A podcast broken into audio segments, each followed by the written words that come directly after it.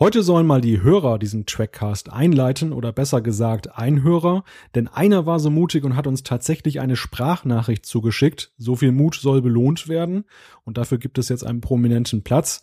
Hören wir doch einfach mal rein, was er uns gesagt hat. Moin, ihr Trackcaster. Ihr wollt eine Voicemail-Nachricht haben und hier bekommt ihr eine.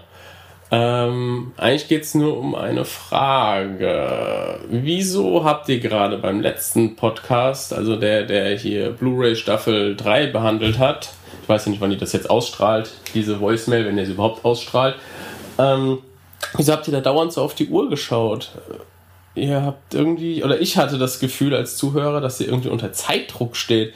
Oder steigen euch da irgendwie andere User aufs Hirn, wenn ihr da, weiß ich nicht, drei Stunden podcastet. Ich meine, die zwei Stunden, die ihr jetzt die letzten Male so fahrt, die sind echt top, aber ich bin zum Beispiel von Game One beim Plauschangriff bin ich auch Podcasts mit sechs Stunden gewöhnt. Natürlich höre ich mir die nicht in einem Rutsch an, sondern sie verteilt über den ganzen Tag oder mehrere Tage, aber gerade wenn es das Thema ja hergibt, kann man da ruhig ein bisschen ja, weiter greifen, abschweifen, das Thema halt ein bisschen besser ausfüllen.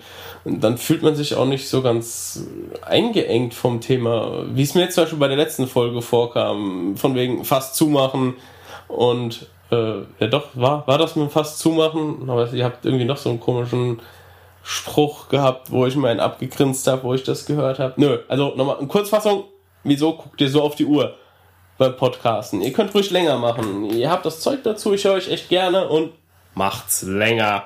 Macht's gut, euer Phil. Sehr schön. Das war wirklich klasse. Danke, Phil. Ja, auf jeden Fall. Besten Dank. Äh, vielleicht sollte man dann auch noch mal auf die Frage eingehen. Äh, also äh, das hat grundsätzlich einmal einen, ähm, einen praktischen Grund. Nach einer gewissen Zeit geht's mir jedenfalls so, haben wir so ein bisschen die Kette ab und unser Pulver verschossen. Ähm, und es ist auch anstrengend zu podcasten, damit wir auch ja keine Fehler machen, weil wir versuchen natürlich alles immer nach bestem Wissen und Gewissen hier zu beantworten. Da musst du ja selber schon lachen. ja, und ich muss mich jetzt schon richtig zusammenreißen. Und das andere ist, naja, wir wollen ja halt einfach die Zeit auch nicht überstrapazieren. Also sprich, wir nehmen uns schon vor, dann die anderthalb Stunden anzupeilen, das versuchen wir dann auch einzuhalten. Äh, richtig? Ich glaube, angefangen hat man mal mit einer Stunde als Zielvorstellung. Zielvorgabe. Und das hatten wir schon als Maximum äh, eigentlich angesehen. Ach ja, genau.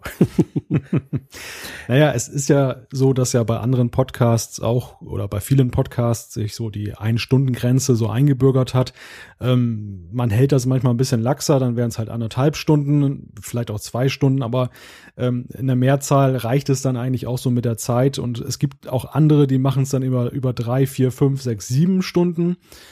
Ich weiß auch, dass einige Hörer das gerne hätten, aber wir haben uns halt mal dafür entschieden, das so in dem etwas kleineren Format zu machen und die Mehrzahl bestätigt uns eigentlich auch darin, dass das eigentlich ein ganz gutes Format ist oder eine ganz guter, eine, eine ganz gute Länge und dementsprechend würden wir da jetzt auch nicht so weit drüber hinausgehen wollen. Jo, genau.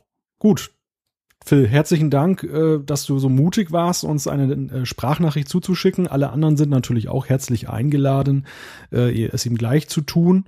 Denn für uns ist es natürlich auch ein schöner, ein schönes Erlebnis, mal unsere Hörer zu hören. Aber jetzt wartet bereits die Trackcast-Kapelle auf ihren Einsatz. Wollen wir sie nicht länger warten lassen. Dies ist der 19. Trackcast und jetzt Musik bitte.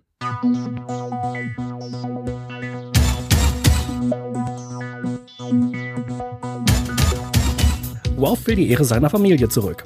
Gauron will den Kanzlerposten im Klingonischen Reich, was die Duras-Schwestern übrigens auch wollen. Und dann wären da noch die Romulaner und die Föderation, bei denen es um die Macht geht. Es gibt also eine Menge Sprengstoff in dem TNG-Zweiteiler Der Kampf um das Klingonische Reich. Und demnächst gibt es die Doppelfolge auch noch extra scharf, nämlich als Blu-ray. Zusätzlich zur Staffelbox soll es wieder eine gesonderte Veröffentlichung geben. Und wenn ihr dann vor den Supermarktregalen steht und nicht wisst, ob ihr die Blu-ray kaufen sollt, wir können euch auch nicht weiterhelfen. Aber wir wollen heute trotzdem über diesen besonderen Zweiteiler reden. Und zu diesem 19. Trackcast begrüße ich wie gewohnt meine beiden Mitstreiter. Sie sind für den Trackcast wie Lursa und Vitor für die Romulaner. Herzlich willkommen, Jan-Patrick Schlame. Hallo allerseits. und Thorsten Kroke. Einen wunderschönen guten Abend. Und ich begrüße natürlich auch mal wieder Malte Kirchner aus Wilhelmshaven. Er ist für den Trackcast das, was Geinen für 10 vorne ist. Wunderbar. Schön auch, dass du immer sagst, wo ich wohne, Thorsten. Ich habe immer so ein bisschen das Gefühl, du willst, dass die Leute mir auflauern.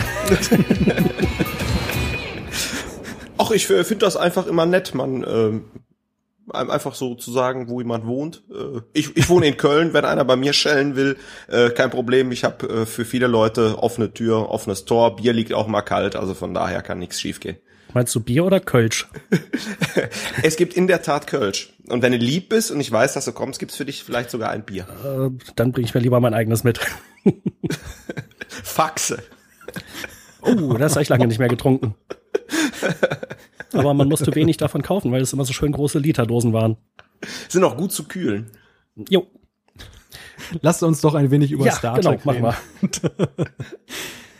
Ja, bei den Neuigkeiten richtet sich der Blick momentan ja auf die nächsten Blu-ray-Veröffentlichungen und da hat sich CBS mal wieder was ganz Tolles einfallen lassen. Zumindest in Deutschland werden Enterprise und TNG beide am gleichen Tag, dem 5. September, mit neuen Staffelboxen erscheinen. Eine Woche später kommt dann auch noch Star Trek Into Darkness dazu, also ganz viel Star Trek auf einmal.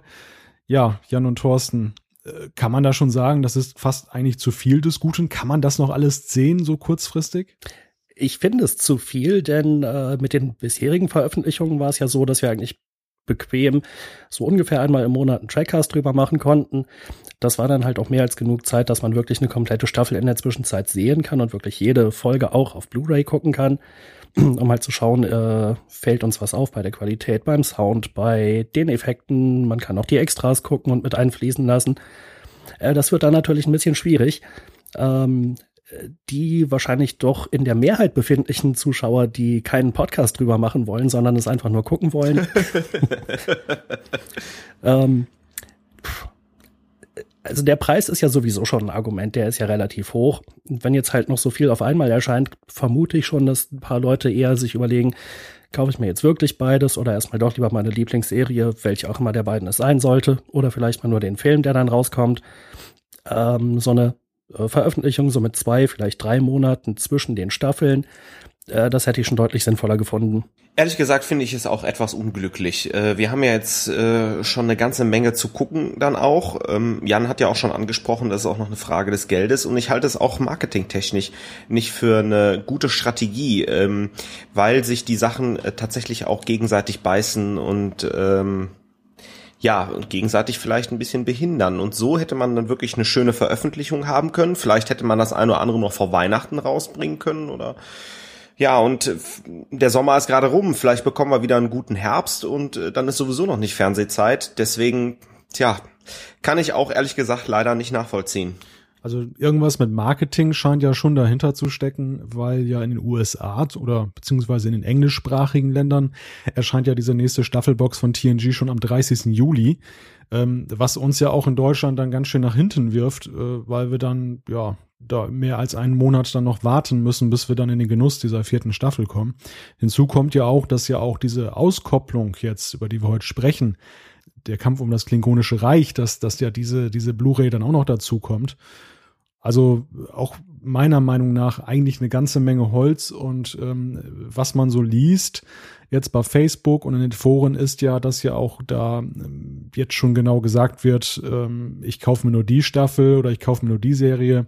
Das wird mir einfach zu teuer und ich glaube, dieser erhoffte Effekt, dass man jetzt geballt Star Trek in den Märkten präsentieren kann, der wird nicht dazu führen, dass die Leute mehr kaufen, sondern die werden schon genau aufs Preisschild gucken und bei 70 Euro werden sie dann vermutlich sagen, nee, Leute, das ist mir einfach zu viel. Und dann kaufen sie es entweder später oder im schlimmsten Fall kaufen sie es halt gar nicht, was schade wäre. Wie ist denn eure Einschätzung? Wer ist denn der Rohrkrepierer von den äh, Medien? Wir haben ja ähm, den neuen Star Trek-Film Into Darkness, dann haben wir TNG, die vierte Staffel, Enterprise, die zweite Staffel und noch hier Redemption, also Kampf um das Klingonische Reich. Was glaubt ihr, wer ist der Rohrkrepierer? Also ich vermute, dass Enterprise am wenigsten weggeht, aber wirklich wissen tue ich es nicht. Ja, der Meinung würde ich mich anschließen. Also ich glaube auch, dass Enterprise wahrscheinlich das Nachsehen hat, weshalb ich auch nicht verstehe, warum man jetzt diese Serie ausgerechnet gleichzeitig mit den anderen Veröffentlichungen rausbringt. Ähm, Into Darkness wird, denke ich, in einer eigenen Liga spielen. Das sind ja auch viele Leute, die jetzt nicht unbedingt Star Trek Serienaffin sind, die jetzt möglicherweise den Film kaufen werden. Ähm, da sehe ich jetzt keine Gefahr. Auch TNG wird sicherlich ein Selbstgänger sein. Wie das jetzt mit dieser Auskopplung ist, gut, da weiß, da gibt es ja eh keine richtigen Erfahrungswerte. Naja, ähm, also diese eine äh, Auskopplung äh, mit dem Borg-Zweiteiler, die ging natürlich weg wie warme Semmeln. Das ist wahr, das ist wahr. Und äh, obwohl sie ja dann auch, oder vielleicht gerade, weil sie dann ja auch auf den Einzelhandel beschränkt war, ähm, ist sie dann ja auch sehr begehrt gewesen. Aber dazu kommen wir dann auch später nochmal, wie jetzt genau die Marktmechanismen bei diesen Auskopplungen sind. Ja, soll ich einfach mal das nächste Thema ansprechen? Gerne. Ja. Das wäre, das wäre dann interessant. Also, also interessant fand ich auch die Debatte, ähm, die bei den Kollegen des Trackzone Networks geführt wurde. Dort war zu lesen, dass die Into Darkness DVD, zumindest in den USA, ohne Extras erscheinen wird. Also wer Extras haben möchte, wird also ermuntert, sich einen Blu-ray-Player zuzulegen. Und da fragen sich die Kollegen, und das frage ich mich auch, äh, ist das tatsächlich ein Grund, auf Blu-ray umzusteigen, wenn ich das noch nicht habe, oder geht der Schuss da möglicherweise nach hinten los? Und die Frage natürlich generell, wie wichtig sind denn diese Extras überhaupt? Was denkt ihr? Ja, nur zum Verständnis, die DVD erscheint ohne Extras und die Blu-ray mit Extras. Genau, so, so war es nachzulesen. Was ist das denn für ein Blödsinn? Kann ich ja gar nicht nachvollziehen. Naja gut, man überlegt sich dazu natürlich auch noch das eine oder andere. Ich bin mir nicht sicher, wie die Frequenz der Blu-rays äh, in den USA ist, ist aber ein gewagtes Experiment. Und ähm, ja, der, der auf Extras steht, der ist jetzt gekniffen.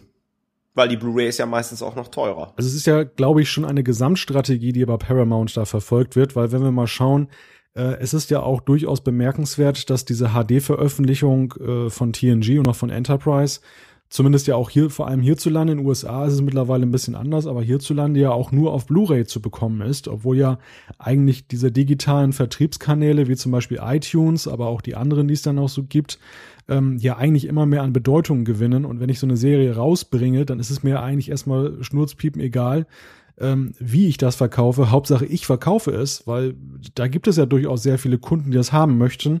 Und durch das äh, digitale Rechte-Management kann ich auch einschränken, wer sich das anguckt und, und wer nicht oder wo und auf wie vielen Geräten. Das ist ja durchaus auch fragwürdig. Scheint aber ja so eine Gesamtstrategie zu sein, dass man sagt, wir wollen diese optischen Datenträger am Leben erhalten und äh, ganz besonders die Blu-ray wollen wir da nach vorne schießen. Ob das eine Strategie ist, die aufgeht, ich weiß es nicht. Puh.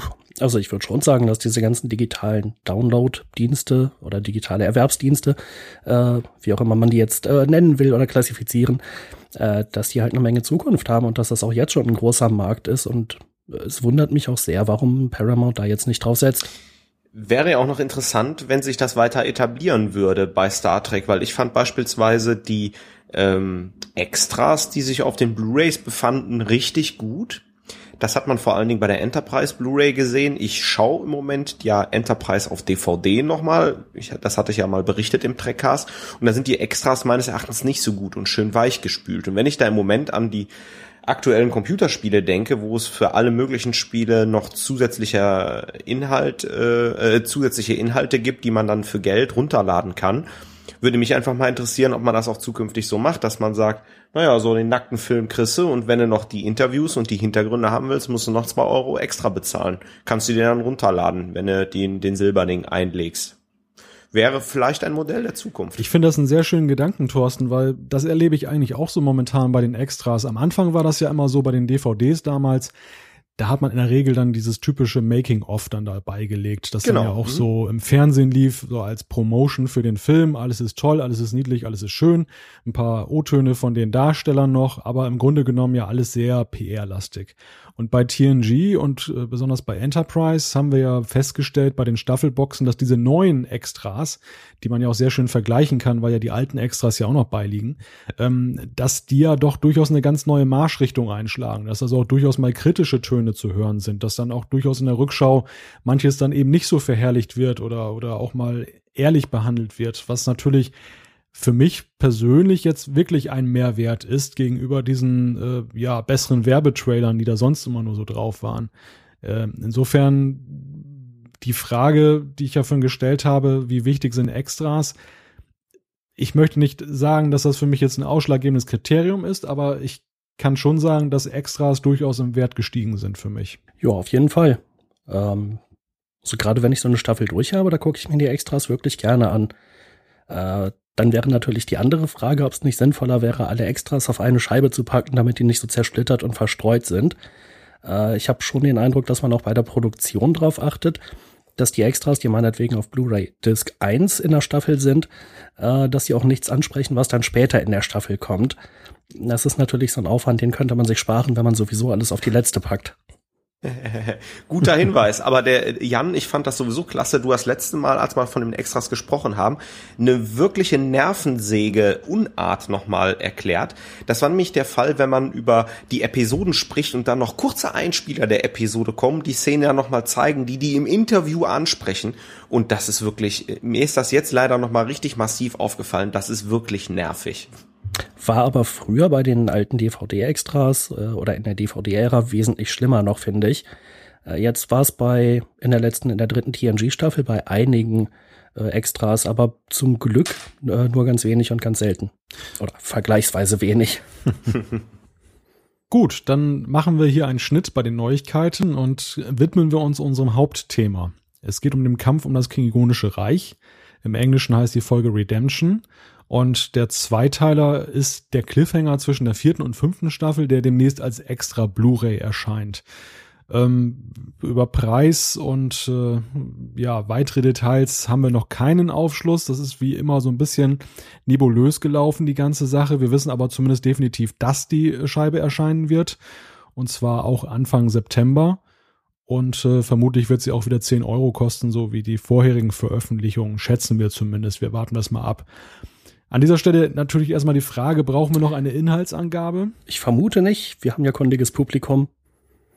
Aber in aller Kürze, es geht um, naja, den Kampf um das Klingonische Reich. Der Titel, zumindest in der deutschen Fassung, ist ja mal sehr treffend. Genau, also hier würde ich wirklich empfehlen, wenn einer nicht mehr die super Erinnerung hat äh, und trotzdem nicht abwarten kann, soll sich doch im DSI die guten äh, Inhaltszusammenfassungen äh, der Episode reinziehen. Ähm, das gibt einen ganz guten Überblick. Das denke ich auch. Ja, sprechen wir erstmal über die Frage der Verkaufsstrategie. Das war ja schon bei dem zwei Borg-Zweiteiler Best of Both Worlds ein großes Thema, ähm, dass ja diese, diese extra Blu-ray dann nur im Einzelhandel und da auch nur in ausgewählten Geschäften oder Handelsketten zu haben war.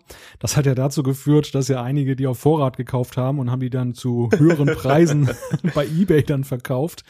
Ähm, also eine schöne Geschäftsidee nebenbei bemerkt noch, aber ähm, alle fragen sich natürlich, was soll das? Und auch bei dieser äh, Auskopplung wurde uns mitgeteilt von Paramount, ähm, dass das über ein, eine Vertriebsschiene namens Alpha geht. Und äh, zum Glück haben wir ja einen Experten für Einzelhandel hier unter uns. Das ist der Thorsten. Und der kann uns vielleicht mal uns Unkundigen, die nur Einkaufswagen durch die Gegend schieben, erklären, was es denn damit sich auf sich hat. ja, jetzt wird mit geballtem Nerdwissen wird jetzt hier rumgeprahlt. Ähm, das Ganze ist, äh, danke erstmal für die schöne Einführung, Malte. Das Ganze ist beruflich bedingt. Ich arbeite jetzt seit knapp vier Jahren in der Zentrale eines großen Einzelhandelskonzerns hier in Köln. Namen werde ich jetzt nicht nennen, aber Google sei Dank werdet ihr es wahrscheinlich rausfinden. Und mich hat das jetzt selbst einmal interessiert, warum das so ist, warum, warum äh, die Scheiben nur im Supermarkt aufgetaucht haben. Dann habe ich mich von unseren Einkäufern für ähm, DVDs, Blu-rays und CDs aufklären lassen.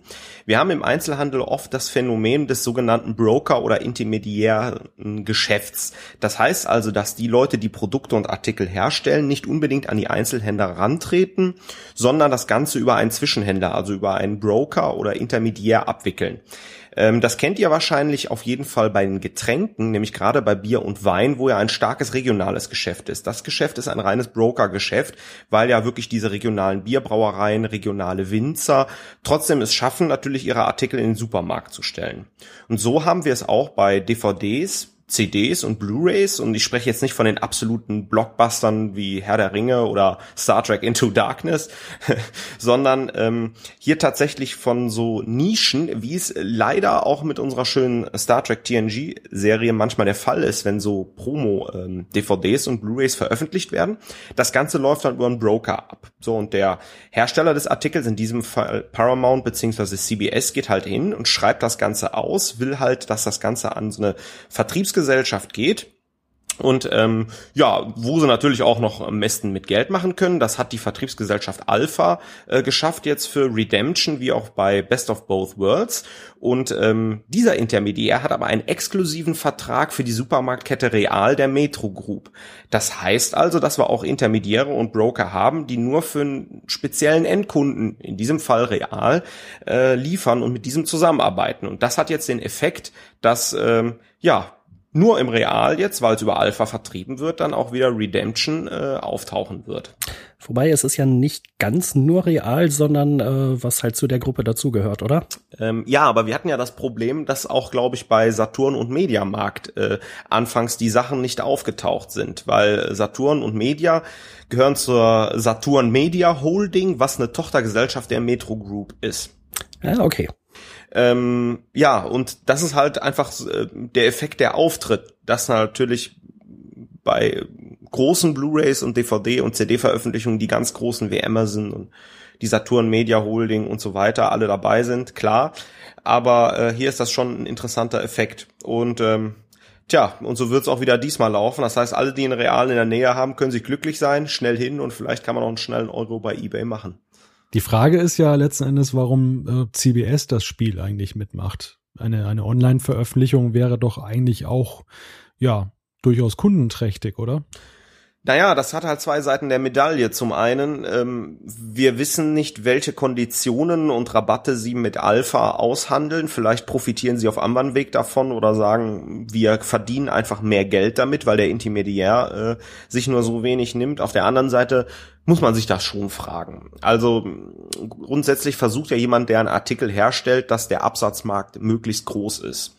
Und man sieht das ja bei allen anderen Produkten. Ich nehme jetzt mal das Glas Nutella oder die Ferrero Schokolade, die versuchen natürlich überall ihr Produkt zu vermarkten und da verwundert es schon, dass äh, bei so einer Promo Blu-ray, die auch noch Appetit auf mehr machen soll, dass der Vertriebskanal so klein gehalten wird, weil Eins ist klar, Deutschland hat mittlerweile sehr ein sehr großes Online-Geschäft für DVDs, Blu-rays und äh, CDs und dass man diesen äh, Online-Absatzkanal nicht nutzt, ist aus meiner Sicht auch schon ein bisschen fahrlässig. Also spielen da durchaus die Ferengi-Erwerbsregeln eine Rolle. Mit Sicherheit. Wenn ich jetzt mal eine provokante These in den Raum stelle und behaupte, dass diese Blu-ray ja eigentlich in der Anfertigung, in der Herstellung nur ein Abfallprodukt ist von der Staffel oder von zwei Staffeln, die sowieso produziert werden, äh, dann ist das doch halt eine Möglichkeit, da quasi die Kuh noch ein bisschen weiter zu melken und wenn es halt möglich ist, damit einen hinreichenden Gewinn zu machen äh, und eine Kundenschicht, Käuferschicht anzusprechen, äh, die sonst vielleicht gar nicht so interessiert wäre. Äh, warum soll man dann noch online gehen mit dem Kram? Das ist ja tatsächlich die Frage, was denn CBS damit bezwecken will. Und das wird, finde ich, auch nicht so richtig klar. Ähm, man sollte ja meinen, dass diese Auskopplung dazu dienen, so eine Art Zwischenstand zu geben, also wie sich die Serie entwickelt hat, qualitativ und wer jetzt zum Beispiel durch die damals noch nicht so tolle erste Staffel jetzt nicht sich angezogen fühlte, eine Staffelbox zu kaufen, der wird vielleicht spätestens bei der vierten oder fünften Staffel dann sagen, boah, hat sich die Serie entwickelt, jetzt will ich auch die dazugehörige Staffel sehen. Dann müsste aber ja eigentlich, müssten ja eigentlich alle möglichen Kanäle bespielt werden, um die Leute in den Band zu ziehen und äh, dass sie diese Staffelbox erwerben. Ähm, die andere These wäre, dass Paramount es auf die Verrückten absieht, die dann halt zusätzlich zu den beiden Staffelboxen auch noch diese extra Blu-ray haben wollen, weil da irgendwie fünf Minuten Extras mehr drauf sind und die womöglich einen Sammlerwert darin sehen und das Ganze dann für viel Geld bei eBay verticken. Ich meine, die Strategie geht ja auch durchaus auf. Dann natürlich wäre es durchaus plausibel, dass man das Ganze so ein bisschen beschränkt und limitiert hält und dann eben äh, dafür sorgt, dass äh, ja, alle ein bisschen aufgeregt sind und ja auch mit der Ankündigung dann halt nicht so rausgeht. Ich meine, es ist ja auch sehr merkwürdig, dass in der Promotion ja diese, diese Blu-ray irgendwie sehr stiefmütterlich behandelt wird. Ja, aber man darf hier einfach die Marktmacht eines Einzelhändlers nicht unterschätzen. Wir gehen alle in den Supermarkt, weil wir alle Lebensmittel brauchen. Und wenn wir mit unserem Einkaufswagen so durch den Markt schieben und uns springt sowas an, dann kann das durchaus schon einen Effekt haben, den wir gar nicht auf der Kette haben. Weil, wenn ich mir die TNG Staffelbox kaufen will, dann suche ich auch aktiv nach ihr. Hier ist es aber so ein bisschen andersrum, weil ich kaufe meine Lebensmittel ein, wie ich sie mindestens einmal die Woche oder alle zwei Tage oder wie auch immer einkaufen. Dann rolle ich mit meinem Einkaufswagen mal durch so einen großen Realmarkt, der ja sehr viele Artikel hat. Und dann komme ich an dem Blu-ray-Regal vorbei, da ist so ein Pappaufsteller, da steht hier Kampf um das Klingonische Reich und daneben Picard mit einem Borglämmchen. Und dann denke ich, what, die gibt's auf Blu-ray? Och, nur 10 Euro, die nehme ich mit. Und dann werde ich doch schon wieder so ein bisschen heiß gemacht. Und dann sage ich, ah, die ab der vierten Staffel, beispielsweise TNG, war es richtig gut, jetzt hole ich mir auch die Boxen. Und vielleicht ist das einfach einer der ausschlaggebenden Gründe für CBS hier. Also ich äh, kenne tatsächlich einen äh, Sammler, der sich äh, diese Blu-ray zugelegt hat. Der war auch ziemlich unglücklich, weil er die erstmal nicht bekommen hat. Die war schon vergriffen, als er davon erfuhr. Äh, hat noch seinen Bruder losgeschickt, der hat auch keine bekommen. Und seine Freundin hat dann irgendwo bei den regulären TNG-Staffeln äh, da noch ein Exemplar gefunden, was da wohl jemand hingestellt hat. Und da waren sie ganz glücklich, dass sie noch eins abgegriffen haben von dem äh, Borg-Zweiteiler. Ähm, du warst das aber nicht, oder? nee, ich war das nicht. Ich habe ja schon hier die ganzen Staffelboxen gekauft bisher. Und der sagt halt auch, die Staffeln sind im Moment einfach zu teuer. Da würde er sich schon drüber freuen, die irgendwann mal zuzulegen, aber halt jetzt im Moment nicht. Äh, aber so mal diese äh, Folge zwischendrin als so ein ja, Highlight und schönes Erinnerungsstück zum, zum ins Regal stellen, äh, das scheint aufzugehen, das Konzept ich persönlich kann es nicht wirklich nachvollziehen, aber ich kaufe mir jetzt halt auch die Staffelboxen, äh, die aber zugegebenermaßen eben auch sehr teuer sind. Und äh, man darf natürlich nicht vergessen, diese äh, Zweiteiler sind natürlich auch ein super Geschenk. So hier, äh, weißt du noch damals, wir haben mal zusammen TNG nach der Schule geguckt und äh, ja, und dann gibt's halt so mal so eine, Kleinig so eine Kleinigkeit, 10 Euro, um den anderen dann vielleicht auch ein bisschen heiß zu machen und zu motivieren, wenn man sich selber die Blu-ray-Staffelboxen kauft, die ja schon ein bisschen teurer sind, die man nicht mal so eben verschenken kann ja, verschenkt man einfach einfach die Blu-ray. naja, und, die, und diese Auskopplung, äh, die hat es ja auch schon zu DVD-Zeiten gegeben. Da gab es ja auch schon diverse Mischungen, zum Beispiel dann auch die Borg-Box, die Q-Box und so weiter. Picard-Box. Die Picard-Box, nicht zu vergessen. Also das ist die Idee, dass, dass äh, man ja die Folgen dann querbeet nochmal durchmischt, auskoppelt und, und äh, verkauft. Die ist ja nicht neu und das steigert natürlich auch so ein bisschen den Absatz. Vermisst habe ich in diesem Zusammenhang übrigens die Geinen-Box die, Regi die Reginald Barclay Box. und nicht zu vergessen, die Troy hat heute ein wirklich tief äh, dekoltiertes Kleid an und sagt mal wieder nichts Box. Aber das wären wahrscheinlich zu viele Folgen gewesen. Irgendjemand hat doch geschrieben, dazu kommen wir ja später noch, dass wir nicht so sexistisch sein sollen, Jetzt, was Troy Genau. Tut mir leid. Wir, wir müssen das nachher rausschneiden, Thorsten. oh. Aber diese äh, Themenboxen, das konnte ich ja noch einigermaßen gut nachvollziehen, dass man die rausgebracht hat. Und ich kann mir auch vorstellen, wenn man sich jetzt eben nicht die ganze Serie kaufen will, äh, dass man damit halt wirklich mal, äh, dass es da einen guten Anreiz gibt, die zu kaufen. Meinetwegen die PK-Box oder die Q-Box oder die Klingonen-Box gab es, glaube ich, auch. Ja, wobei als Kuriosum muss man dazu sagen, dass ja diese Boxen, äh, wenn ich mich recht entsinne, äh, zusammengestellt wurden von Fans oder auf Fanwünsche hin. Die haben dann abgestimmt über ihre Lieblingsepisoden zu dem Thema. Meistens war es ja doch nur so ein Querschnitt aus einigen Folgen zu dem Thema. Und ähm, naja, bei denen kann man eigentlich voraussetzen, dass sie die ganzen Staffelboxen da hatten und dass sie auf dieser Grundlage die Entscheidung getroffen haben, um dann nochmal das Ganze rauszubringen und die haben sie jetzt nochmal gekauft. Aber gut, das ist natürlich, wenn man Fan ist, dann bringt man so manches Opfer. Aber in dem Zusammenhang will ich jetzt halt nochmal die Frage in den Raum werfen, wie sinnvoll oder auch sinnlos ist es, äh, ausgerechnet die Folge Redemption äh, als Doppelfolge rauszubringen, äh, die halt ziemlich im luftleeren Raum steht. Also man kann die meiner Meinung nach niemandem in die Hand drücken, der Next Generation nicht kennt, weil da viel zu viel Vorwissen erforderlich ist. Das ist richtig, aber es ist eine super Folge inhaltlich. Das auf jeden Fall. Aber sie steht im luftleeren Raum oder hängt im luftleeren Raum das, das ist, ne, das ist schon wahr. Also sie, sie ist mehr als Best of Both Worlds oder als diese Schnupper-Blu-ray, ähm, diese Teaser-Disc, die damals vor der ersten Staffelbox rausgekommen ist, äh, setzt sie natürlich voraus, dass, dass jemand sich so ein bisschen in TNG schon sicher bewegt. Ansonsten kann er ja zum Beispiel auch gar nicht diese Geschichte um, um Sela da jetzt nachvollziehen. Also ich gebe, gebe dir recht, Jan, dass das äh, bringt für den Neueinsteiger, TNG-Neueinsteiger, der die Serie noch nicht gesehen hat, eigentlich herzlich wenig.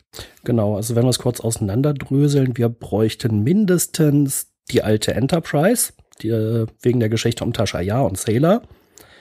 Äh, wir bräuchten Klingonenbegegnung mit äh, Worf und Kayla. Und natürlich, äh, was brauchen wir noch? Ich habe es mir natürlich nicht aufgeschrieben, weil ich mir dachte, ich vergesse es auf keinen Fall. Tödliche Nachfolge. äh, die Sünden des Vaters vielleicht auch, ne?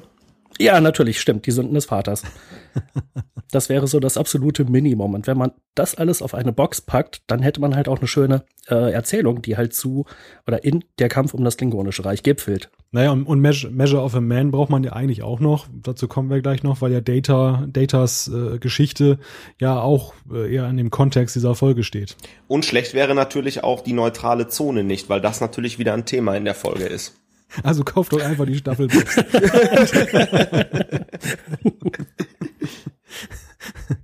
Na gut, ich glaube, in der Vertriebsfrage werden wir irgendwie nicht mehr so richtig schlau werden heute äh, in dieser Folge, was damit wohl bezweckt wird. Ähm, steigen wir doch vielleicht an dieser Stelle mal in die Folge oder in die Folgen selber ein. Ich würde vorschlagen, dass wir vielleicht äh, das in die Oberbegriffe Handlung und Charaktere so ein bisschen einteilen und dass wir vielleicht mal mit den Charakteren anfangen. Und ich werfe jetzt einfach mal einen Ball ins Feld und ihr mögt ihn dann halt auf die Tore schießen. Für mich ist das eine ausgesprochene Picard- und Worf-Folge. Wie seht ihr das? Ja, selbstverständlich. Ich glaube, da gibt's keine äh, zwei Meinungen, auch wenn natürlich die B-Handlung im Zweiteiler mit Data ähm, auch interessant ist, aber Worf und Picard stehen ganz klar im Vordergrund. Äh, ich würde ergänzend hinzufügen, es ist zur Abwechslung mal eine fast Riker-lose Folge. Der hat nämlich so gut wie gar nichts zu tun. Äh, wie auch einige andere Charaktere wie Jordi oder äh, Dr. Crusher oder Troy. Die tauchen im ersten äh, zwei Teile ja nur ganz am Ende auf. Mhm. Und, ein, und einmal mehr äh, bestätigt sich ja das, was wir auch schon in einem letzten Trackcast festgestellt haben, dass ja Geinen einmal mehr Treu ersetzt in dieser Folge. Yep, sehr gut. Ja, also Geinen ist ja in dieser Folge nicht so sehr Troy-Ersatz, sondern einfach für sich genommen wichtig. Gerade weil sie den Bezug zu Diana, äh, Blödsinn, zu Tascha herstellt. Ja, das ist ja die eine Komponente, aber die andere Komponente ist, und das ist ja diese, diese die Szene, die wir da sehen, wo Worf da sein Phaser-Training macht und Geinen dazustößt, und da geht es ja schon auch um eine Psychoberatung, weil Worf ja sehr schwach und unterwürfig ist durch seine Entehrung. Und äh, also da übernimmt Geinen für mich wirklich klassisch den Part, den man eigentlich treu zuschreiben würde. Ja, okay, das dass, stimmt. Dass ihm dazu rät, äh, komm, äh, so, so leicht würde ich mich ja jetzt nicht geschlagen geben, geh mal hinterher, mach das mal. Sehr schöne Beobachtung und Beschreibung der Szene. Die Szene ist auch an sich klasse, weil Geinen auch irgendwie sagt so, oh, Niveau 14, ja, ja, dann gehe ich mal auf dieses Niveau runter. Und natürlich, äh, dass sie sagt, sie hat gewettet, dass äh, sie Worf noch lachen sehen wird, bevor er zum Lieutenant Commander befördert wird. Aber ich kann das auch nachvollziehen, dass sie so gut schießen kann, weil ein guter, guter Barkeeper hat immer mindestens eine Schrotflinte hinterm Tresen für jemanden, der die Zeche prellt. Damit muss man aber eigentlich nicht besonders genau schießen können. ja gut, aber sie hat ja auch immer noch das Kleinkaliber dabei. Wenn sie gerade mal einen Cocktail mixt, äh, kommt sie nicht so schnell zur Schrotflinte. Und zwar einen schönen Kirschsaft für, für Worf hinstellt. Nee, sorry, Pflaumensaft. Pflaumensaft genau. Okay, ja, sollen wir uns denn mal an Picard rantrauen? Malte, wie schätzt du denn Picard in der Folge ein? Ja, Picard nimmt ja eine sehr interessante Rolle ein, weil er ja nun von den Klingonen bestellt wurde, äh, Gauron als, als äh, neuen Kanzler in, zu intronisieren, wobei ich mich dann erstmal gefragt habe, dass es ja schon etwas kurios ist, dass so eine stolze Spezies wie die Klingonen einen Menschen einsetzen. Da gibt es ja zwar eine Erklärung dafür, gleichwohl ist es ja schon ein etwas bemerkenswerter Vorgang. Ähm, interessant finde ich eigentlich, wie kalt, also wie, also dieser, dieser Kontrast. Auf der einen Seite wirkt er ja seiner Besatzung und insbesondere Worf gegenüber sehr warmherzig, verständnisvoll. Er unterstützt ihn ja bis zu einem bestimmten Punkt. Ähm, als Worf zum Beispiel dann da seine Auszeit nehmen will, um sich um seinen Bruder zu kümmern, aber äh, genauso gut ist er ja im nächsten Moment total hart und sagt, jetzt fliegen wir hier weg, wir mischen uns jetzt nicht in diesen Konflikt ein und eigentlich geht er sogar drüber hinweg, dass der möglicherweise Worf ja eben ja auch ähm, dem zum Opfer fällt, diesem Konflikt. Und äh, das fand ich dann doch recht spannend, das so zu erleben, wie er dann eben auch denn da doch diese harte Sternenflottendisziplin dann da durchzieht. Ähm, etwas merkwürdig finde ich, dass da eigentlich wenig Diskussionen sind. Also es gibt ja schon so ein bisschen die Bauchschmerzen bei den anderen Besatzungsmitgliedern, aber das Ganze wird dann ja doch relativ schnell durchgezogen. Das fand ich relativ spannend. Also diese, diese, diesen Umgang von Picard mit diesen verschiedenen Rollen, die er da einnimmt. Ja, durchaus. Also ich bin mir immer noch nicht ganz mit mir selber im Reinen oder schlüssig, ob das komplett stringent ist, das Verhalten von Picard, das ja teilweise Worf da sehr, sehr stark unterstützt. Und dass er halt andererseits sagt, so Mr. Worf, äh, Sie können hier aber jetzt nicht einfach irgendwelche Sensorlogs abrufen. Na gut, also ich werde die jetzt mal allen zur Verfügung stellen, aber das war's dann auch wohl äh, so mit meiner Unterstützung in dieser Sache. Äh, es ist natürlich auch ein sehr, sehr, sehr schmaler Grad, auf dem er da wandelt, äh, um halt die Föderation eben nicht in diesen Bürgerkrieg reinzuziehen. Aber ähm, so ganz, ganz, ganz 100 Prozent äh, stringent finde ich es nicht. Ähm, Sehe ich ein bisschen anders. Malte hat das ja mit den beiden Figuren äh, oder äh, äh, verschiedenen Rollen, die Picard einnimmt, ähm, gut ausgearbeitet. Ich finde, äh, hier kommt Picard wirklich als äh, vollendeter Diplomaten, als Stratege wirklich zugute, weil er geht völlig unbewaffnet und ähm, völlig strategisch in den Gesprächen zu den äh, Duras-Schwestern. Äh, er spricht mit Gauron. Er macht die ganze Zeit seine Position klar und sagt, dass er der Sternflotte handeln muss. Er sieht aber auch die strategische Bedeutung des Konflikts mit den Romulanern, ähm, mit dem starken oder eher schwachen Bündnispartner Gauron, die Auswirkungen auf die Föderation. Und das macht er, wie ich finde, sehr geschickt. Und er sagt auch, ähm, es gibt ja diese Szene, wo, äh, wo Gaurons Schiff beschossen wird und Picard äh, diesen, diesen Kurs weg von der Kampfzone äh, befiehlt, wo er denkt, was ist das denn für eine Mimi? Warum dreht der ab? Aber er macht's richtig, er greift nicht ein, um halt im Grunde genommen die Operation der Romulaner aufdecken zu wollen später, indem er dieses, äh, äh dieses Netz der Tachyonen wirft. Und und auch das finde ich total strategisch und wohl überlegt. Und äh, es wird so gut wie keine Gewalt ähm, zu Rate gezogen. Kirk hätte sich den Weg freigeschossen, ähm, mit Sicherheit. Und äh, von daher geht Picard super damit um. Ich finde ja, dass Picard in dieser Doppelfolge so seine Autorität unter Beweis stellt. Also dass er die auch sogar noch ein bisschen ausbaut, weil, wie schon gesagt, auf der einen Seite geht er eben auf die Belange, persönlichen Belange dann halt ein und, und versucht auch den Leuten gerecht zu werden als Führungskraft. Wir hatten das ja auch äh, in einem der letzten Trackcasts, als es um Reginald Barclay ging, wo ja dann LaForge und Riker ja auf jeder in jeder Hinsicht ver versagt haben. Und Picard, der kriegt das hin, auf der einen Seite, sag ich mal, den Leuten gerecht zu werden, auf der anderen Seite aber eben ja auch seiner Organisation der Sternenflotte dann eben auch treu zu bleiben und dann nicht einen Alleingang zu machen. Äh, spannend finde ich ja in dem Zusammenhang, dass ja dann genau das Gegenteil ausgerechnet von Data ausgeht, der ja im zweiten Teil äh, dann sich dann nicht mehr an diesen, diese Flotte da anschließt, sondern da ja so, ein, so einen Alleingang macht und Picard ist ja dann auch ziemlich sauer. Und äh, im Endeffekt äh, rettet das aber ja sozusagen den Tag und äh, dann gibt es noch diese Szene, wo dann Picard dann halt äh, ihn dann nochmal einbestellt und ihm dann so Augenzwinkern sagt, ja, ist ja gut gemacht. Ne? Also das fand ich auch so ganz spannend, weil es ja so ein bisschen auch das äh, Vorgehen von Picard konterkariert, aber vielleicht ja gar nicht so weit auch auseinander liegt. Interessanter Gedanke, wobei war Picard wirklich sauer an der Stelle? Ähm, also er hat ja mehrfach dann die Sutherland gerufen, aber Data hat ja auch quasi nicht geantwortet. Ja, ich glaube, er hat schon gemerkt, dass Data nicht antworten wollte im Nachhinein. Das könnte natürlich sein wenn er dann plötzlich ein paar Photonen-Torpedos so abschießt und so, dann hat er wahrscheinlich gemerkt, dass das Kommunikationssystem wahrscheinlich doch funktioniert oder oder die haben die Tasten verwechselt, dass er statt auf, auf, Antworten, antworten. auf Antworten auf Photonen-Torpedos Kann ja mal passieren. Mache ich auch immer so im Straßenverkehr. Ich äh, drücke dann direkt auf die Hupe bevor. Ne?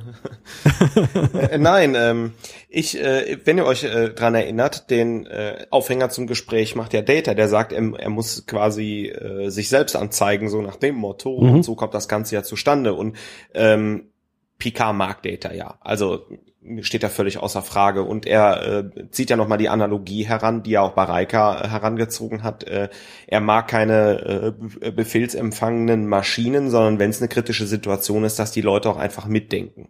Auf der anderen Seite ist das auch Picards Führungsstil, einfach weil er ist hart und äh, auch bei Worf ist es ja so, er unterstützt Worf. Er zwar sagt, er, er kann die Sachen nicht zur Verfügung stellen und sich nicht einmischen, weil es eine strategische Bedeutung einfach für die Föderation hat, sagt aber dann doch, hey, die Datenbank, die Sensor-Logs lege ich jetzt allen offen und dann ist gut und unterstützt Worf indirekt ja dann schon.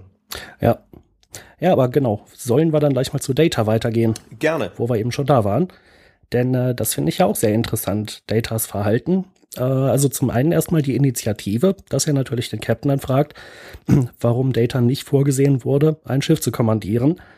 Äh, ich weiß nicht, wie ihr das seht, aber ich hatte das Gefühl, dass es da in PK wirklich arbeitet und er so einen Moment grübelt und dann zu der Erkenntnis kommt, Mann, ich habe überhaupt nicht an Data gedacht, aber stimmt, das war, ja, war das vielleicht sogar Ausgrenzung oder hatte er Gründe, die er nur nicht genannt hat, um Data nicht vorzusehen für äh, so eine Position? Aber offensichtlich ist er sehr schnell zu dem Schluss gekommen, dass Data voll qualifiziert ist und äh, ja, hat ihm dann da das Kommando gegeben. Ein klassischer Fall von äh, Androidendiskriminierung. Und genau. Und die Androidenquote musste erfüllt werden. Nein, aber es ist ja doch sehr interessant, ähm, wie dann ja auch so ganz urplötzlich, ähm, nach, nach Measure of a Man war es ja eigentlich kaum noch ein Thema mit, mit Data und, und der Frage, welchen Stellenwert er jetzt als Besatzungsmitglied jetzt einnimmt an Bord der Enterprise und in, in der Sternenflotte. Und an dieser Stelle haben wir ja plötzlich dann doch wieder das Thema, ähm, nehmen die eigentlich Data jetzt ernst? Ist der für sie eigentlich nur so ein, also als, als Unteroffizier in Anführungszeichen, der dann äh, in der Brücke, auf, auf der Brücke arbeitet, ist ja jetzt mittlerweile akzeptiert. Aber traut man einer Maschine auch zu, dass sie das Kommando über ein, ein Schiff übernimmt? Und Picard ist da ja der Erste, der so ein bisschen zweifelt, sich aber ja aufgrund seiner Kenntnis über Data dann relativ schnell überzeugen lässt. Und auf dem Schiff dann mit diesem ersten Offizier erleben wir das ja dann par excellence, wo ja eigentlich die ganze Besatzung gegen Data arbeitet und er sich da erstmal so ein bisschen den Respekt erkämpfen muss. Und naja, wie es dann überhaupt kommt zu diesem Sinneswandel, im Endeffekt ist es natürlich dann, dann, äh, dass sie, dass sie das dann, dass sie erfolgreich diese Romulaner enttarnen, aber im Grunde genommen weiß ich nicht, ob die da an Bord jetzt wirklich dann äh, schlussendlich überzeugt sind von ihm. Ja, und ich weiß auch nicht, ob Data wirklich einen guten Kommandanten abgegeben hat in dieser äh, Situation ich hatte halt den Eindruck, dass er da so ein bisschen blauäugig reingegangen ist und ähm, äh, halt eine die Befehlskette, die Befehlshierarchie äh, dieser quasi militärischen Organisation vorausgesetzt hat, dass aber das menschliche Element, verletzte Eitelkeit, äh, Fremden, Abneigung oder was auch immer, in diesem Fall gegen Androiden, äh, dass er das alles nicht einkalkuliert hat und darauf auch nicht vorbereitet war und nicht wirklich wusste, wie er damit umgehen soll. Ähm, aber interessant war dann, dass er teilweise äh, seine Stimme erhoben hat, wenn dann sein Befehl zum zweiten Mal nicht ausgeführt wurde. Ähm, das kann man ja nicht damit erklären, dass er Emotionen hatte, also muss es eine rationale Entscheidung gewesen sein. Äh, ja, wie, seh, wie ist das? Bemerkenswert finde ich ja, dass er überhaupt un unkonventionell handelt, weil von einer Maschine würde man ja erwarten, dass sie eigentlich äh, die, die Hierarchie, also die Befehlsreihenfolge kommt ja schon von Programmierung, über alles stellt. Also sprich, der, der Picard ist mein Chef und äh, was der sagt, ist heilig und das stelle ich nicht in Frage, es sei denn, es verstößt jetzt zum Beispiel ähm, also eine if-Schleife in der Programmierung, wenn es gegen die, äh, die gegen die äh, Sternenflottenregeln verstößt, dann kann ich es in Frage stellen. Aber das ist ja in dem Fall nicht gegeben, sondern was Picard da macht, ist ja eigentlich ganz normales taktisches Vorgehen und dass Data sich da so emanzipiert und sagt, nein, wir machen jetzt nicht mit und wir machen jetzt unser eigenes Ding und das auch gegen die Widerstände der Besatzung, fand ich schon einigermaßen bemerkenswert als Maschine. Ja, durchaus. Also was ich halt in Frage stelle, ist einfach nur, ähm, äh, ob er wirklich reif ist für ein Kommando. Aber andererseits weiß man es natürlich erst, wenn man es ausprobiert. Ähm, er hat sicherlich die richtigen Entscheidungen getroffen. Äh, er hat die Situation sehr gut bewältigt. Äh, aber seine, äh, die Führung der Besatzung auf dem Raumschiff, Äh, hätte sicherlich besser sein können. Ja, aber vielleicht versucht er einfach durch seine Erfahrungen so ein bisschen Picard nachzumachen. Erinnert euch mal an Picard der ersten Staffel. Mhm. Der war auch ultra hart und Befehlskette und so weiter. Und ähm, ja, hat er dann auch seinen, äh, seinen Dickkopf äh, öfters mal durchgesetzt. Und vielleicht versucht Data das so ein bisschen nachzuahmen. Genau das mit dem, was ihr rausgearbeitet habt, dass er blauäugig reingegangen ist, militärische Organisation und nicht mit dem Gegenwind gerechnet hat. Ähm, und das ist ja auch einfach ein Lerneffekt für Data, weil wir sehen ihn ja später des Öfteren mal die Nachtschicht oder zweite Schicht äh, der Enterprise kommandieren. Na, ich glaube auch nicht, dass er ein schlechter Kommandant ist, aber das war jetzt eine sehr kritische Situation mit einer sehr undankbaren Crew und einem äh, auch sehr kritischen, wer war es, Lieutenant Hobbs, wenn ich mich nicht täusche. Ja. Vielleicht wollte er den Stargazer-Trick nochmal nachspielen. ja, aber das war dann für, für Data jetzt die Feuerprobe, ne? Buchstäblich. Stimmt. Äh, ich muss gerade noch mal ein bisschen Korinthen kacken, Malte. Äh, if sind keine Schleifen, sondern Bedingungen. Danke, aber ich wollte Malta auch nicht auflaufen lassen hier. es gibt nämlich, es gibt nämlich auch die Wild-Schleife. Das ist eine echte Schleife. Genau. Ja, äh, Data hat die Feuerprobe bestanden, würde ich schon sagen. Ähm, vielleicht macht er es nächstes Mal besser. Äh, nur ich glaube, er bekommt nie wieder eine Chance, ein anderes Schiff als die Enterprise zu kommandieren, oder? Tja.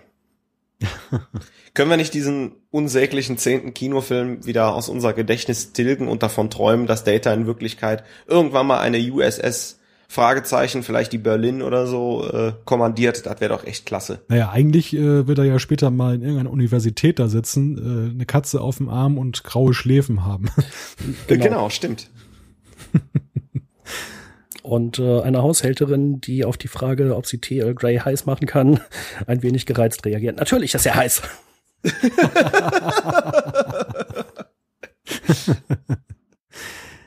ähm, vielleicht gehen wir jetzt mal zu Worf über. Worf ist ja eigentlich die zentrale Figur, um die sich dieser Zweiteiler dreht. Äh, eine ganz interessante Beobachtung, die ich gemacht habe, die ihr vielleicht auch gemacht habt, ist ja, äh, als er am Ende des ersten Teils von der Enterprise runterbeamt zu den Klingonen, ähm, wie er sich verabschiedet. Das fand ich sehr bemerkenswert. Äh, Picard sagt ja dann typisch klingonisch Kapla und Worf sagt dann im Englischen Goodbye.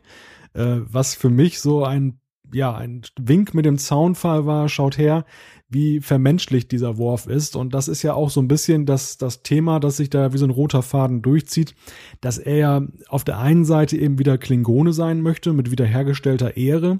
Auf der anderen Seite, dass er diesen Sonderweg, den er ja immer schon eingeschlagen hat, bei Menschen erzogen und aufgewachsen, in der Sternenflotte, äh, in der Funktion. Ähm, und am Ende ist es ja auch so, dass er ja dann auch äh, äh, Abstand nimmt von diesem Racheritual und auch sagt, das ist nicht mein Weg und ich gehe zurück zur Enterprise. Also ganz spannend und diese, diese Szene finde ich, die ist so bezeichnend. Oder wie habt ihr das empfunden? Ja, fast noch bezeichnender finde ich vorher, äh, diese Sauferei und Rauferei auf dem Heimatplaneten, äh, wo da sämtliche verfeindeten Klingonen zusammenkommen und miteinander trinken und sich prügeln. Aber da wird halt niemand äh, ermordet. Der Krieg pausiert halt mal kurz. Äh, also eine typische Track, der typische Trackcast-Aufzeichnung. Saufen und mit den Köpfen gegeneinander schlagen. Äh, du, du, hast, du hast dabei wohl Pöbeln vergessen. Und die haben ja auch alle Spaß dabei. Nur Worf nicht. Der nimmt das ja alles tot ernst, die ganze Geschichte. Und das, äh, da komme ich dann nochmal zurück auf Geine, die halt meinte, sie will ihn endlich mal lachen sehen. Ja, das äh, würde man sich wirklich mal wünschen, dass er endlich mal lachen kann. Kommen wir aber nochmal auf die Abschiedsszene zurück. Ich, äh, ich finde, die stellt das ganz gut dar. Und der Malte hat das auch sehr schon, sehr, sehr schön rausgearbeitet. Ähm, Worf ist so irgendwie, der steht immer zwischen allen Stühlen, äh, glaube ich. Er will der perfekte Klingone sein. Manchmal denke ich mir auch, er ist klingonischer als manch anderer Klingone. Er äh, denkt für das Reich. Ehre ist äh, ein sehr hohes Gut für ihn. Er hintergeht keine Leute. Er befolgt die Rituale perfekt. Denkt an die Trainingsübungen. Butlet und Maclet hängen an der Wand und so weiter und so weiter.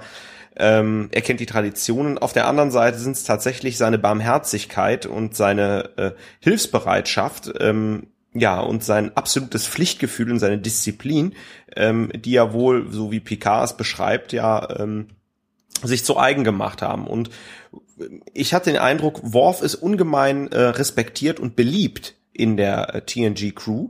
Äh, und Worf ist vielleicht einfach zu schüchtern, das auch zu zeigen und zuzugeben, weil Jan hat ja gerade die dieses Gelage da angesprochen. Die Klingonen sind ja befreundet, die haben ja Spaß am Kampf, aber das ist auch Worf hat auch nicht Spaß daran und da ist er auch wieder so ein bisschen schüchtern. Und das wird ja auch, glaube ich, sogar von Lursa und Betor treffend beschrieben. Ja, ja, der ist da so ein bisschen äh, schüchtern und traut sich da die ein oder anderen Sachen nicht zu und das ist einfach Worfs Problem und ich finde, dieser Charakter gewinnt durch diese ähm, durch, durch diesen Zweiteiler und den Handlungsstrang um ihn so viel an Tiefe und so viel an Sachen hinzu, dass es ein richtiger Sympathiesprung für Worf einfach beim Zuschauer darstellt und auch der Charakter deutlich mehr an Profil gewinnt. Das auf jeden Fall würde ich sofort unterschreiben und unterstreichen. Tja, jetzt habe ich, jetzt hab ich zu viel geredet. Malte ist abgeschmiert. Nee, dem ist eigentlich nichts hinzuzufügen. Finde ich sehr treffend analysiert. Tja, ich bin ja auch mal vorbereitet. ich bin noch, bin noch ganz verblüfft.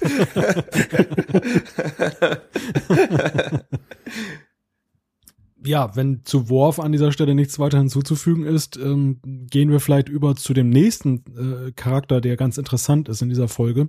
Und das ist ja sicherlich Selah, die Tochter von Tasha Ja, die ja nun, die ja schon, glaube ich, in einer Folge vorher angedeutet wurde, aber sich nicht zu erkennen gab. Und in diesem Zweiteiler tritt sie ja nun aus dem Schatten heraus und ja, überrascht Zuschauer und äh, TNG-Besatzung gleichermaßen ich finde, auch da gibt es so ein treffendes Zitat am Ende des ersten Teils, da, wo sie dann da sinngemäß sagt, die Menschen haben die Eigenschaft aufzutauchen, wenn man sie am wenigsten erwartet. Ähm, das sagt sie in Bezug auf Picard, aber das kann man ja in Bezug auf ihre Person auch so feststellen. Ja, durchaus. Sehr schön, ja. Gut, äh, gut beobachtet, da wäre ich jetzt nicht drauf gekommen. Also relativ spannend und die Frage ist natürlich, äh, die man sich stellt, was umtreibt sie eigentlich? Also sie ist ja eine sehr ja, gespalten möchte ich nicht sagen. Sie ist ja doch in ihrem Vorgehen ziemlich konsequent, aber sie ist ja eine sehr interessante Persönlichkeit, was ja besonders in diesem P äh, Gespräch mit Picard deutlich wird, wo sie dann ja diese Geschichte von Tascha erzählt, die ja erst so ein bisschen klingt, als wenn Tascha das arme Opfer ist und dann schwenkt sie ja plötzlich so um und sagt dann, ja, aber sie wollte mich dann ja mitnehmen. Und dann habe ich geschrien und dann, das kann ja wohl nicht sein, dass sie die Romulaner verrät, die so viel für sie getan haben. Und dann wurde sie halt erschossen, exekutiert. So muss das sein. Und das finde ich so relativ, relativ spannend, weil ja dann der Zuschauer auch so ein bisschen erst auf eine falsche Fährte gelockt wird. Und das ja relativ viel auch über ihren Charakter äh, erzählt. Trotzdem ist natürlich die Frage, ähm, wieso hat sie so ein dringendes Bedürfnis, dann sich an den Menschen das Mütchen zu kühlen? Ähm, wenn sie doch eigentlich, ja, Tascha auch nicht so rückblickend mehr positiv sieht? Tja, gute Frage. Ähm, so eine, irgendwie ist ja eine äh, Verbindung trotzdem da zu den Menschen. Also sie ist ja halb Mensch. Ähm, vielleicht hat es damit zu tun. Oder äh, es könnte natürlich auch sein, dass sie seitens ihrer Vorgesetzten schon so ein bisschen darauf vorbereitet und vielleicht dann auch zur richtigen Zeit in den richtigen Sektor kommandiert wurde, weil man sich dachte, das kann bestimmt nicht schaden, äh, wenn wir den PK oder generell die Föderation da mal irgendwie äh, auf dem falschen Fuß erwischen. Genau, und ich denke, ähm, das Ganze hat halt zwei Komponenten. Der Jan hat treffend gesagt. Ähm, es ist äh, wie ähm, Kommandant Tomalak äh, ein, äh, ein guter Gegenpart zu Picard und erwischt sie total kalt und das geht ja auf. Picard ist ja total irritiert und ihn bewegt ja nur noch die Frage, wie zum Teufel Sela als Tasha Yars Tochter in dem Zusammenhang äh, jetzt auf ihn treffen konnte und das verwirrt ihn ja schon ziemlich. Und wenn man sich die andere Ebene mal anschaut äh, von der äh, Figurenstärke und von den Charakteren, es ist Worf in schlecht. Ähm, wir haben, ja, wir haben hier jetzt genau das Gegenteil. Während Worf sich unter Menschen behauptet hat und das Klingonische geehrt hat und äh, äh, auch für seinen menschlichen Hintergrund, auch wenn er kein Menschenblut hat, aber von Menschen aufgezogen wird, einsteht, hasst sie alles Menschliche. Und ähm, wie gesagt, das ist Worf in schlecht hier in dieser Folge. Das, das ist ein sehr schöner Vergleich, finde ich. Also das, das ist mir so bisher noch gar nicht aufgegangen, aber eigentlich sind ja die Biografien von Selar und Worf ja relativ vergleichbar. Beide sind ja so halb Mensch, halb Klingone. Wobei, nee, weil Worf ist ja ganz Klingone, der ist ja nur von Menschen aufgezogen genau. worden. Aber trotzdem, also er hat ja auch das Problem, dass er ja in zwei Kulturen oder mit zwei Kulturen mehr oder weniger aufgewachsen ist. Mhm. Und das ist ja bei ihr auch der Fall. Und ähm, wie, wie unterschiedlich ja, letzten Endes sich dann die Charaktere dann entwickelt haben. Also bei Worf ist eigentlich ja der Gute, wie du schon sagst, Thorsten, und, und Celar ist dann halt in so in die Rolle des Schlechten, wobei schlecht ja vielleicht eigentlich auch nicht, weil bei den Romulanern hat sie ja sicher durchaus einen Status erarbeitet.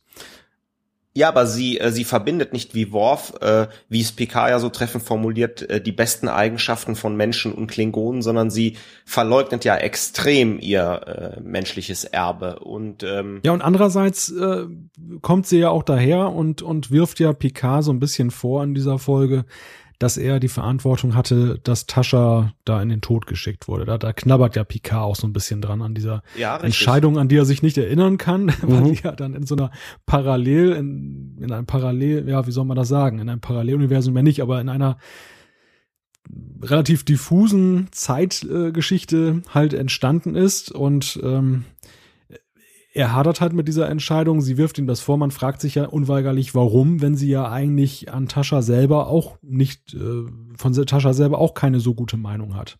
Ja, durchaus. Also, was ich halt noch interessant finde, ist, äh, ich denke mal, die Menschen oder Föderationen sind in diesem Szenario die einzigen, äh, die halt auch einem adoptierten Kind sagen würden, äh, hier, pass auf, wir bringen dir unsere Werte bei, wir stehen dafür und wir finden die auch gut, aber du sollst natürlich auch dein äh, ursprüngliches Erbe nicht äh, in Abrede stellen. Wohingegen die Romulaner doch mit großer Wahrscheinlichkeit immer gesagt haben, äh, die Menschen sind schlimm, das sind Verräter, die sind dumm und ähm, äh, sind wahrscheinlich auch noch Kriegstreiber und was weiß ich. Genau. Also Sela hatte sicherlich nicht äh, die gleichen Voraussetzungen wie Worf. Ja, das ist wahr. Also auf jeden Fall eine sehr spannende Gemengelage, zumal ja eben auch ähm, da wieder zum Tragen kommt, was wir beim letzten Mal hatten, dass er diese etwas verworrene Zeitgeschichte, Jan hatte das ja in dem letzten Trackcast dann angedeutet, ähm, dass, dass ja nicht nur äh, die Folge Yesterday's Enterprise total äh, kurios war, was so das Durcheinanderwerfen der Zeiten äh, anging, sondern wir hier auch das Ergebnis dann haben, dass dann plötzlich in der jetzt Zeit äh, dann plötzlich ein, eine Figur auftaucht, die es ja so eigentlich gar nicht geben dürfte. ja. Auf jeden Fall eine sehr, sehr, sehr spannende Vermischung dieser Zeitlinien oder Paralleluniversen. Und eine gute Überraschung. Also ich meine, äh, man rechnet ja wirklich nicht damit. Klar, jetzt, wir wissen es ja, aber wenn man die Folge tatsächlich das erste Mal guckt oder die lange nicht mehr gesehen hat, ist das schon so ein, so ein Knaller. Und damit schlagen wir eigentlich auch gleich schon den Bogen zu der Frage der Handlung. Ähm, was ja interessant ist an diesem Zweiteiler, und das haben wir ja zunehmend festgestellt mit den letzten Staffelboxen und den Zweiteilern, dass ja die Vernetzung der verschiedenen Folgen ja immer mehr Formen annimmt. Jan hat das ja vorhin schon erwähnt, welche Folgen eigentlich als Grundwissen nötig sind, um hier überhaupt einigermaßen durchblicken zu können. Ähm, fand ich jetzt auch sehr interessant, dass dass hier nochmal dieser, dieser Zweiteiler ja so ein, eine Veränderung markiert, äh, wo es eben nicht nur so nice to have ist, nach dem Motto, da gab es schon mal einen roten Faden, sondern ja auch schon regelrecht dahin geht, was ja heutige Serien gerne machen, dass eben der Zuschauer gar nicht mehr so die Möglichkeit hat, hier quer einzusteigen und es vollständig zu verstehen, wenn er nicht vorher auch einige andere Folgen gesehen hat. Und dazu sage ich Juhu. Also gerade gerade beim ersten Angucken, ähm, das war dann auch die Zeit damals bei der Erstausstrahlung. Die Älteren unter uns und unter unseren Hörern werden sich erinnern. Äh, da war ja Next Generation in der vierten Staffel vom ZDF zu Sat 1 gewechselt. Und Sat 1 hat, glaube ich, einen Drei-Jahres-Rückstand bei der äh, zur Erstausstrahlung in den USA aufgeholt. Äh, da waren am Ende, glaube ich, nur noch drei Monate dazwischen, indem sie einfach äh, jeden Tag eine neue Folge gezeigt haben. Und äh, da klebte ich natürlich vorm Fernseher jeden Nachmittag. Ähm, habe da also mit großer Freude das verfolgt. Und diese Zusammenhänge, die sich dann aufgebaut haben zwischen den Folgen, ähm, das kannte ich eigentlich noch gar nicht. Es gibt natürlich auch relativ wenig andere Serien, die so langlebig sind. Äh, es gibt auch wenig andere Serien, die ich so intensiv verfolgt habe. Ich glaube, Magnum hat sogar noch eine Staffel mehr. Da habe ich bestimmt auch mal die Hälfte von gesehen im Lauf meines Lebens aber halt nicht am Stück. Äh, und für mich war das halt komplett neu, dass Serien so aufeinander aufbauen. Äh, ja, fand ich großartig und äh, der Kampf um das Klingonische Reich ist ja mitnichten der Abschluss, sondern auch nur ein weiterer äh, Stein in diesem Fundament. Sehr schön gesagt. Ähm, ich äh, kann mich an der Meinung äh, nur anschließen. Und ähm, es ist wirklich einer der äh, Höhepunkte und beileibe nicht der letzte äh, in der Entwicklung der Klingonen. Aber wenn wir mal dabei sind, Jan, wie schätzt du denn allgemein den Handlungsbogen ein? War das schon länger geplant oder hat sich das so von Stück äh, zu Stück entwickelt, wenn wir auch später mal ein bisschen auf DS9 schielen? Na, ich glaube schon, dass es sich entwickelt hat. Wir hatten es ja, glaube ich, letztes Mal angesprochen, dass noch in den Blu-ray-Extras eben in diesem äh, Zusammentreffen einiger Autoren äh, nochmal sehr schön dargestellt wurde, ursprünglich sollte es keine aufeinander aufbauenden Handlungen geben und keine Verknüpfungen zwischen Episoden. Ähm, das wurde, glaube ich, so im Lauf der Zeit aufgeweicht. Wie es wirklich letzten Endes. Wollte jemand was sagen? Ja, ich wollte was sagen, aber sprich ruhig aus. Herr ähm, Malte hat Schnappatmung. Wie es letzten Endes äh, dazu gekommen ist, ob das eine bewusste Entscheidung war oder ob sich die Autoren durchgesetzt haben, die immer gesagt haben, hier, äh, Michael, Rick, äh, wir würden da gerne mal dieses und jenes machen, das wäre doch total cool. Ob die dann irgendwann resigniert gesagt haben, ach, dann mach doch. Oder ob die gesagt haben, super Idee und entwickelt da mal so einen richtigen Handlungsfaden. Äh, das werden vielleicht später noch Extras zeigen oder vielleicht weiß es einer von euch. Ähm, ja, so genau weiß ich es auch noch nicht, aber der Blick auf den, den Namen des Autoren dieser Folge gibt ja schon einen dezenten Hinweis, dass es möglicherweise genauso gelaufen ist, wie du es gerade beschrieben hast, Jan. Genau. Denn äh, das ist ja der Ronald D. D. Moore gewesen und der ist ja dafür bekannt, dass er ja dieses Konzept der aufeinander aufbauenden Folgen besser fand als diese Roddenberry-Lehre der in sich geschlossenen Folgen, wo keine mit der anderen etwas zusammen äh, zu tun hat. Und ich denke, wir, wir erreichen hier einen Punkt, wo dann eben diese jungen, aufstrebenden Autoren, die ja dann äh, mit der dritten Staffel ja, dann ins Rennen kamen, dass die sich jetzt nach mittlerweile fast zwei Jahren eben einen Status erarbeitet haben, dass sie äh, sagen, so, wir, hier brechen wir endgültig mit der Roddenberry-Vorgabe.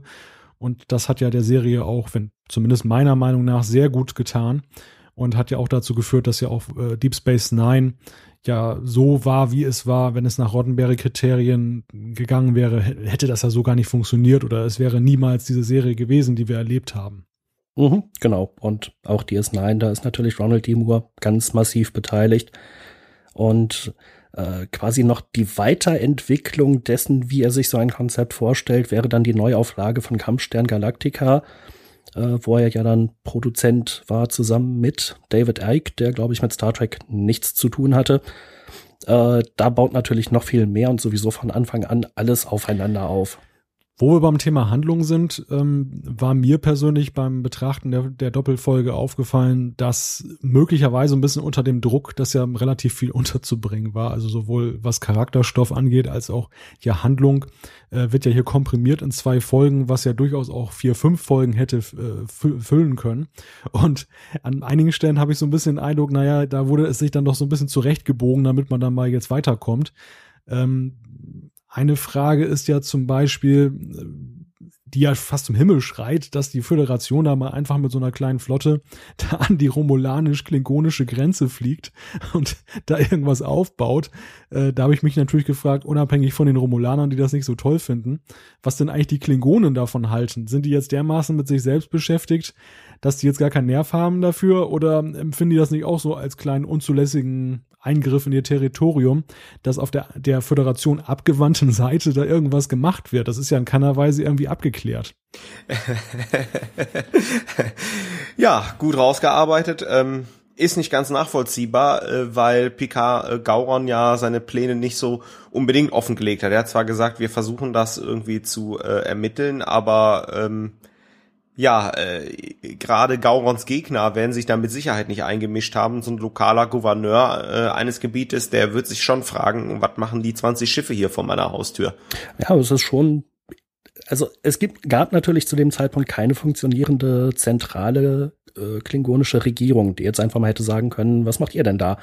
Das war ja das, der Kern des Konfliktes, dass das erstmal ausgetragen werden musste, wer der neue Kanzler des Hohen Rates wird. Äh, aber es war natürlich schon interessant, dass die Duras-Anhänger äh, da jetzt nicht in den schärfsten Tönen protestiert haben, was der Föderation einfällt, sich da irgendwo in diesem klingonisch-romulanischen Grenzgebiet rumzutreiben.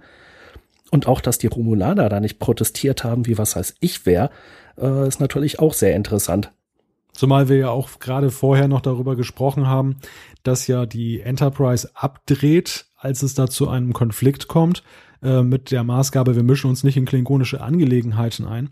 Die Frage, mit wem aber die Klingonen, egal wer jetzt später Kanzler wird, kooperieren, ist ja eigentlich auch eine interne klingonische Angelegenheit. Also wenn sie mit den Romulanern Frieden schließen wollen, dann, dann kann es ja nicht sein, dass die Föderation daherkommt und dann diese Romulaner da an die, an die Wand stellt. Das, das würde ich ja eben auch als Duras-Sympathisant gar nicht akzeptieren.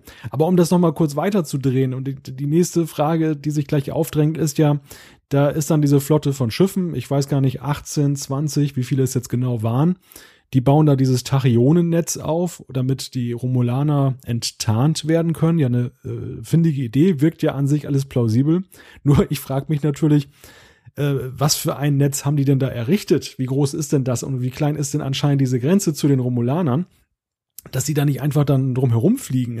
Das ist so ein bisschen, bisschen kurios, ja. dass, dass die da so mitten durch wollen, weil ich meine, der Raum ist ja dreidimensional und ähm, ja, da drüber, da drunter, rechts oder links, äh, wird es ja sicherlich Möglichkeiten geben, zumal ja die Romulaner im Notfall auch einfach dann durch die neutrale Zone oder sonst wo fliegen könnten, unbemerkt, da sie ja getarnt sind. Also so gesehen, ich verstehe da nicht so richtig den Sinn, aber das ist vielleicht auch dann der Dramaturgie geschuldet.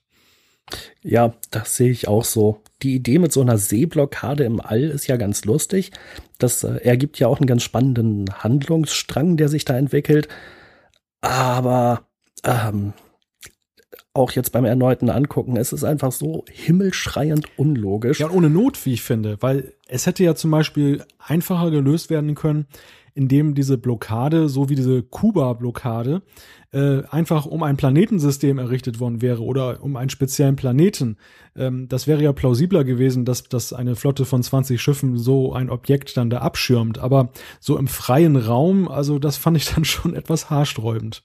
Ja, die Frage ist jetzt, wie groß ist äh, der Teil des klingonischen Imperiums, wie viele Planeten umfasst der, wo die Duras jetzt irgendwie Nachschub empfangen können.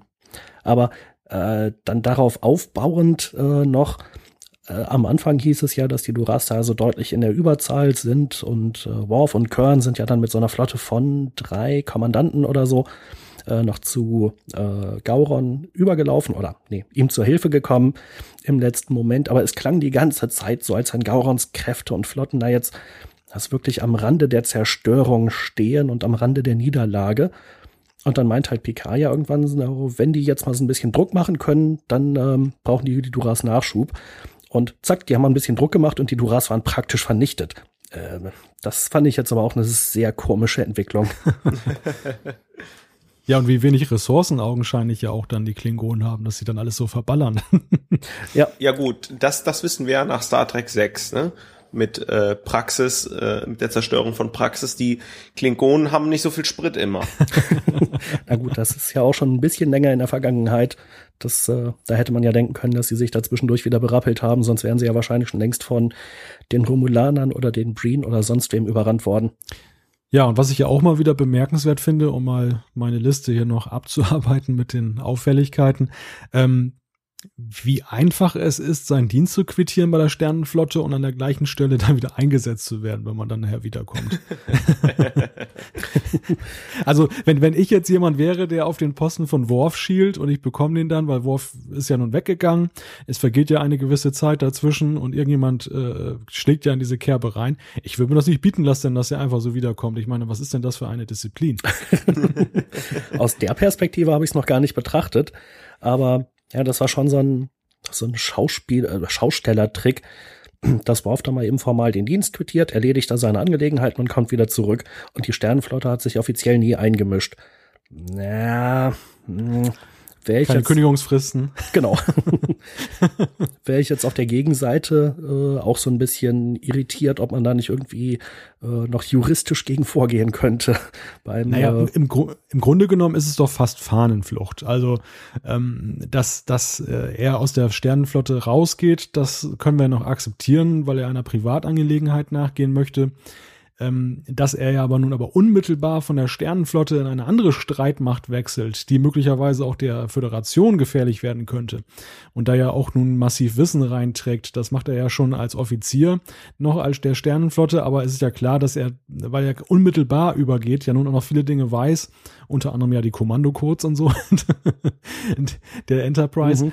ähm, dass er das so rüberträgt und dass das so hingenommen wird nach dem Motto, das, das ist ja gar kein Problem, lass ihn mal machen, äh, ist ja auch unter dem Aspekt der Einmischung etwas fragwürdig. Ja, was heißt hingenommen? Picard ermutigt ihn ja geradezu, das zu machen und zwar auch genau so zu machen. Eben, also ich glaube auch so ein bisschen hält Picard da halt einfach äh, die Fäden in der Hand ähm, und zieht da die Strippen, ähm, äh, um mal direkt zwei Metaphern, äh, zwei schlechte Metaphern in einem Halbsatz zu erwähnen. Aber der, der Hintergrund ist einfach, ähm, ja, ist auch so ein bisschen der Dramaturgie geschuldet, weil hätte man noch diese Diskussion äh, geführt, nachdem Picard ja gesagt hat, Worf, äh, du kannst jetzt nicht die ganzen Sensorlogbücher haben, ich muss die offen stellen, dann hätte man vielleicht auch einfach den Zuschauer da so ein bisschen äh, strapaziert. Aber ihr habt schon recht, es ist schon komisch und jetzt der, ist der arme Transporter Chief nun mal schnell zum zum taktischen äh, Special Tactics and Operations Offizier befördert worden. Die Frage ist, wer beamt denn jetzt? Also Na, da wird sich vielleicht noch einer finden. Aber O'Brien ist ja auf dem Posten eigentlich äh, relativ heimisch. Er war ja taktischer Offizier auf der Rutledge. Ja, aber äh, er war ja nie Offizier. Er ist ja da Chief. Und das wundert mich jetzt auch schon wieder. Aber gut. Ja, das äh, ist auch nochmal so ein Thema für sich. Das kann, glaube ich, auch keiner erklären, was er dafür Auf- und Abstiege durchgemacht hat. Ja, auf meiner Liste habe ich jetzt eigentlich nur noch einen Punkt, dann äh, habt ihr freies Schussfeld. das, das ist eigentlich nur eine Randbemerkung und zwar ist mir aufgefallen, dass dieser kleine Romulaner, der da ja irgendwie der, der Kontaktmann ist da für die äh, Duras-Schwestern, dass dessen Make-up ja durchaus etwas fieser gewählt ist. Also er hat ja so ein etwas schelmisches Grinsen so an sich und ich fand das schon einigermaßen lustig, weil ja die Romulaner eigentlich bislang vom Make-up her ziemlich dröge immer daher kam, immer ziemlich so ein versteinerter Gesichtsausdruck und der ist ja nur so ein kleiner Fiesling.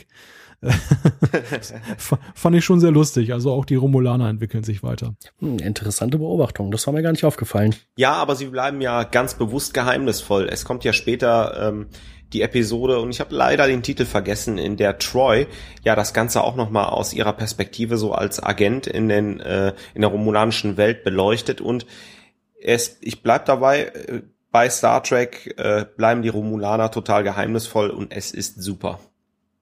Ja, auf jeden Fall. Aber ich habe auch noch äh, die ein oder andere äh, Anmerkung zur Handlung. Wir haben noch eigentlich nicht wirklich über die Handlung gesprochen, sondern sind ja nur auf ganz hohem Niveau am Meckern und suchen wirklich hier die Nadel im, äh, im Heuhaufen. Das ist wahr, ja. äh, Sela scheint außerordentlich gut informiert zu sein. Ich habe immer den Eindruck, sie kennt alle Pläne der Föderation und weiß da Bescheid. Aber eine Sache hat mich dann doch schon ein bisschen gewundert. Äh, sie sehen ja dann auch dieses Sensornetz und sagen, ah, hier unten brechen wir durch das ist das Schiff, was von einem Androiden kommandiert wird. So, sorry, woher weiß die das? Also das, das fand ich ja echt ein starkes Stück. Interessanter Hinweis. Aber die Föderation macht da ja nicht unbedingt ein Geheimnis draus, wer welches Schiff kommandiert. Naja, und in heutigen Zeiten, wo wir alle schon ausgespielt werden, da wird es im 24. ja, Jahrhundert ja auch nicht anders sein. ja, aber ich meine, so, so Panne kann die Föderation doch auch nicht sein, dass die quasi mit so einem Aufkleber auf der Außenhülle eines Schiffes befestigt, Kommandant von Mr. X, er ist in Wirklichkeit Androide. Also das wird mit dem Transponder-Signal ausgespielt. Ja, genau, das ist so eine XML-Datei, die damit ausgeliefert wird oder so. so Port Porträtfoto, Rang und Lebenslauf. ihr, ihr tauscht im Hintergrund wieder Geld aus, ne? Ist jetzt wieder 2 zu 1. Nein, du hast aber schon vollkommen recht, Thorsten. Ich meine, ähm, auch da sind wir wieder bei dem Punkt, äh, die Dramaturgie verlangte wahrscheinlich ein schnelles Vorankommen und dann äh, ist da mal eben so ein Wissen dann da vorhanden. Ja, das ist, ist ja schon recht lustig, das stimmt. Ja, durchaus. Ein Aspekt habe ich dann auch noch, was mich, äh, was auf der anderen Seite sehr spannend ist, aber so ein bisschen wurmt, ist, äh, Worf wird ja da äh, zusammengeschlagen von äh, Lurser und Betor halt gekidnappt. Und hier hätte ich mir ähm, es gewünscht, dass War vorher die Initiative ergreift, als super Klingone irgendwie noch ein Butlet von der Wand reißt und da erstmal ein, zwei unbete unbeteiligte und unschuldigen, äußerst blutigen Gemetzel einfach da niedermacht. Ähm, sieht man leider nicht, ist total spannend, weil ich frage mich zwischendurch die ganze Zeit, was ist jetzt mit Worf? Ähm, Wäre aber halt so vom Actiongrad auch cool gewesen irgendwie. Das stimmt und diese Entführung fand ich halt auch ein bisschen komisch, denn die haben sich da zwar alle gegenseitig angepöbelt und zusammengeschlagen, Aber es ist ja nicht so, dass da einer mal irgendwie äh, angegriffen und dann irgendwie mal eben so rausgetragen wurde. ist geil, ne? naja, und überhaupt finde ich ja bei den Klingonen ja immer interessant, dieses, dass sie sich mal gleich da, da auch gerne mal totschlagen. Also jetzt in der Kneipe ja nicht, aber dann irgendwelche Duelle. Also mit demografischen Wandel werden die keine Probleme haben. und äh, das ist ja eigentlich im hohen Maße kontraproduktiv, dass sich da so eine Spezies ständig selber abschlachtet. Mhm. Äh, das ist ja nicht gerade hilfreich. Und zum anderen fand ich ganz interessant, interessant. Bislang waren ja so diese klingonischen Kanzler und ähm, überhaupt diese diese im Hohen Rat, die wirkten ja so ein bisschen so die alteingesessenen, also die, die im Prinzip dann die vergangenen, ich weiß nicht, wie alt ein Klingone wird, äh, 50 Jahre den Butlets immer richtig ausgewichen sind und als als Ehrung äh, dafür äh, dürfen sie dann über die Geschicke des Reiches bestimmen. Mit Gauron betritt dann ja eigentlich ein relativ junger Krieger in Anführungszeichen der äh, das das Kanzleramt. Zumindest in der TNG-Darstellung. Ja, die Frage ist dann natürlich schon so ein alter, alteingesessener Klingone wie Campek, selbst wenn er jetzt nicht vergiftet wird, äh, der kann sich doch gegen so einen Jungen da kaum noch zur Wehr setzen. Sollte jedenfalls, sollte man annehmen. Nichtsdestotrotz ist das ganz interessant, äh, was ihr sagt. Gauron ist nämlich für mich so ein ziemlicher Politiker und auch ein bisschen intrigant. Also er ist äh, er ist ein wirklich waschechter Politiker unter den Klingonen. Und das wird auch äh, bei TNG, wie ich finde, schon ziemlich gut rausgearbeitet. Und er ist ja auch von der Statur her eher ein bisschen schmächtiger. Aber sorry, Jan, ich wollte dir nicht ins Wort fallen. Äh, und ich dir nicht. Aber ich habe es trotzdem getan. ich habe hier gerade noch mal in meinem äh, gedanklichen Schrank mit den Kärtchen gekramt und äh, großartig äh, und mich an Lieutenant Klang, Klang, Klang erinnert, äh, der zweite Offizier unter äh, Rikers Austauschoffizierskommando. Äh, da hatte doch Riker auf dem Schiff, was war es, die Pach, keine Ahnung, mhm. äh, ein Gespräch mit ihm, wo Klang dann meinte, mein Vater ist noch am Leben und der war da todtraurig, dass das also ein alter Mann ist, der sich jetzt irgendwie, der gefüttert werden muss oder so. Ja. Also alt werden ist, glaube ich, bei denen, ja, die, du hast das schön gesagt, Malte, mit demografischem Wandel haben die kein Problem. Aber gleichwohl äh, sieht man ja auch relativ selten irgendwie klingonische Kinder. Hm, werden die vielleicht auch gebrütet wie die Borg? Zum, zumindest muss man schon einigermaßen Nachwuchssorgen haben bei den Klingonen. also zumindest wenn man äh, an Worf und Kayla denkt, dann äh, scheinen sie mit ihren Paarungsritualen keine allzu großen Probleme zu haben. Ja, was ja ganz interessant ist in der Szene, Worf ist ja noch so ein bisschen ausgenockt und äh, Betor macht sich, glaube ich, an ihn ran. Und er ist ja da, er, er ist ja da schon in so einem komatösen Zustand, lässt er sich ja schon ein bisschen wuschig machen, habe ich den ja. Eindruck. äh, dann merkt er aber direkt, dass er wirklich, ich glaube, die mag er auch wirklich wie die Pest. Also äh, wer da ist und dann reißt er sich ja dann doch zusammen. Ja, überhaupt die, die, die Frauenrollen sind ja sehr spannend in dieser Folge, weil die beiden Duras-Schwestern, äh, wir, wir wissen ja aus den vorherigen TNG-Folgen über die Klingonen, äh, dass die Frauen da ja nicht wirklich die große Geige spielen in der, in der klingonischen Heimatwelt.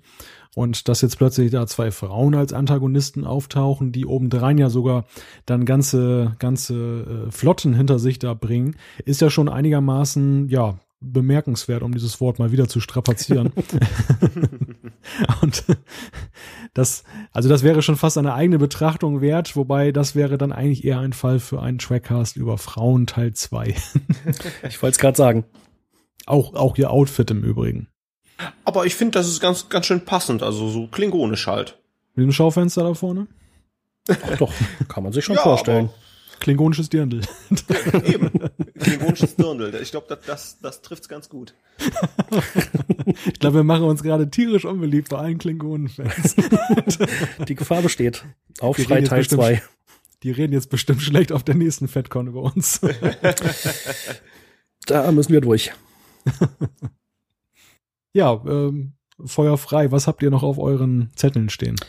Also alles, was ich drauf stehen hatte, haben wir, glaube ich, schon erwähnt. Thorsten? Äh, ich habe auch nichts mehr. Ähm, ich, ich denke, es, äh, es ist auch äh, weniger sinnvoll, wenn wir jetzt nochmal die Handlung rekapitulieren, weil diese ist an sich ganz gut. Es ist eine spannende Folge. Es passiert viel mit den Klingonen. Wir haben mit Romulanern zu tun. Ähm, ja, glaubt, man, man braucht, glaube ich, nicht mehr viel zu sagen. Ja, ein schönes Schlusswort. Also ich finde auch, die, die Stoßrichtung unserer Diskussion zeigt ja eigentlich schon, ähm, dass, dass wir, glaube, da spreche ich für uns alle, diese, diese Folge ja sehr wertschätzen. Ansonsten würden wir uns nicht in, so, in solchen Details jetzt so ergötzen können. und, dass wir die, dass wir die Grundhandlung an sich, wie Thorsten ja gerade schon sagte, eigentlich ähm, ja sehr gut fanden und auch so hinnehmen, ohne jetzt da großartig Diskussionen drüber anzustrengen. Ich glaube, das ist Konsens und da wäre es jetzt ja auch langweilig, wenn wir uns jetzt gegenseitig erzählen, dass wir es alle ganz toll fanden. Dann würde ich vielleicht an dieser Stelle einfach mal den Bogen schlagen. Ähm, abschließend sei noch gesagt, dass äh, wer jetzt vermisst, wie wir die Blu-ray-Qualität finden, darüber können wir natürlich wenig sagen. Ich habe mir diesen Trailer mal angesehen im Internet, den ja sicherlich auch viele gesehen haben. Ähm, wo ja schon dann auch in hochauflösender Qualität dann Szenen zu sehen sind. Also das verspricht ja auch wieder ein richtiges Effektspektakel zu werden und äh, macht sicherlich eine Menge Spaß, sich das dann hochauflösend anzugucken. Ähm, da wir aber jetzt die endgültige Fassung hier nicht vorliegen haben oder eigentlich gar keine Fassung vorliegen haben, wir sind eigentlich genauso dumm wie alle. wir müssen auch erwarten, bis das in Handel kommt. Also über die, die tatsächliche Qualität auf Blu-ray können wir jetzt an dieser Stelle, weil wir das vor der Veröffentlichung aufzeichnen, noch nichts sagen. Das sei hier nur kurz erwähnt. Allerdings, äh, ich habe meine DVDs aus dem Regal gekramt und ich war jetzt schon einigermaßen erschreckt oder erschrocken? Ja, ich, wir sind ja alle keine Deutschlehrer. ähm, also die Bildqualität im Allgemeinen fand ich ja schon immer relativ schwach bei den DVDs von Next Generation, aber halt auch gerade die Farben oder die Farbbrillanz äh, und deren Fehlen. Boah, das hat mal echt schlecht ausgesehen, wenn man die ersten drei Staffeln auf Blu-ray im Vergleich hat. Ich gehe jetzt mal ganz stark davon aus, dass auch die vierte, fünfte, sechste und siebte Staffel entsprechend relativ gut aussehen werden auf Blu-ray. Und genauso dann auch diese Doppelfolge. Also liebe Kinder, genau hinschauen. Gut, dann äh, schließen wir hier das Thema äh, der den Kampf um das oder der Kampf um das Klingonische Reich. Das war jetzt auch eine merkwürdige Deutschkonstruktion, aber egal. Wir kommen jetzt zum Feedback.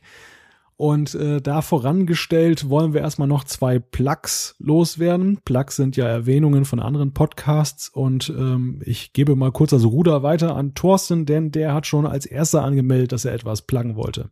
Ja, und äh, ich möchte den äh, Star Wars äh, Podcast äh, Radio Tatooine äh, hier pluggen. Ich habe mir äh, ne, ein paar Folgen auch schon angehört und die beiden Jungs machen das da echt gut, untermalen das Ganze auch mit so ein paar Soundeffekten und äh, quatschen sehr viel über äh, und sehr tiefgründig über die Neuigkeiten von äh, Star Wars, wo es auch, auch immer wieder Neuigkeiten gibt.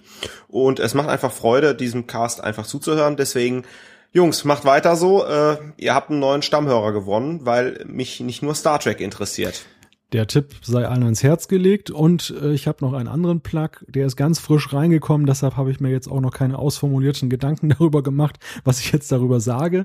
Es geht um den Nerdwana Podcast. Die haben uns in ihrer jüngsten Folge, äh, ich glaube, das war 1.43, haben sie uns äh, erwähnt. Und nicht nur erwähnt, äh, sondern sie haben ja eigentlich schon fast eine Viertelstunde über uns gesprochen uns da vorgestellt. Man kann durchaus sagen, auch empfohlen. Und dafür möchten wir zum einen erstmal herzlich bedanken. Zum anderen fand ich daran sehr interessant, äh, ja, dass das ja durchaus einige Erkenntnisse auch geliefert hat über unsere Sendung, weil das jetzt nicht so diese typische Lobeshymne war, die wir natürlich auch gerne hören, so, so, so, sondern durchaus ja eine, eine ähm, ähm, realistische Betrachtung. Und ich werde mir das noch ein zweites oder vielleicht auch drittes Mal anhören und mir wahrscheinlich auch ein paar Notizen machen, denn das fand ich echt gut. Und äh, dafür, wie gesagt, herzlichen Dank. Ich habe zwar noch gar nicht reingehört, aber wenn ich mal dem folge, was Malte drüber sagt, dann auf äh, jeden Fall auch schon von meiner Seite herzlichen Dank. Also ich habe reingehört und kann nur sagen, das geht runter wie Öl. oh, das ist ein absolutes Tabu, was hier gebrochen wird. aber dazu kommen wir auch gleich. Ja, wir haben wieder eine ganze Menge Feedback bekommen, wofür, wofür wir euch an dieser Stelle schon einmal kollektiv danken möchten. Kollektiv, wie die Borg. wir sind Trekkers. Wir sind Trekkers. und, ihr habt, und ihr habt keine Chance. Nein, aber wir haben uns schon daran gewöhnt, aber es ist längst nicht selbstverständlich, dass wir jedes Mal so viel Zuspruch und Nachrichten bekommen. Also dafür auch an dieser Stelle herzlichen Dank. Natürlich gibt es auch einige kritische Zeitgenossen und auch diese Zuschriften wollen wir euch an dieser Stelle nicht verschweigen. Vorweg gesagt muss ich allerdings äh, ja kurz an dieser Stelle betone, wir nehmen Kritik zur Kenntnis, wir nehmen Verbesserungsvorschläge gerne an, äh, wo sie uns sinnvoll erscheinen. Aber seht es uns nach, dass wir es nicht allen recht machen können und auch nicht wollen. Das vorausgeschickt übergebe ich mal das Wort an Jan, denn Jan hat die erste Zuschrift für uns. Genau, oder zwei sogar zu äh, unserer TNG-Umfrage. Und zwar hat Phil, ich weiß nicht, ob es derselbe ist, der uns äh, auch die Voicemail geschickt hat, äh, dazu gesagt. Ja, ist er. Ah, alles klar. Ich habe TNG früher immer nur sporadisch geschaut, vielleicht fünf Prozent aller Folgen.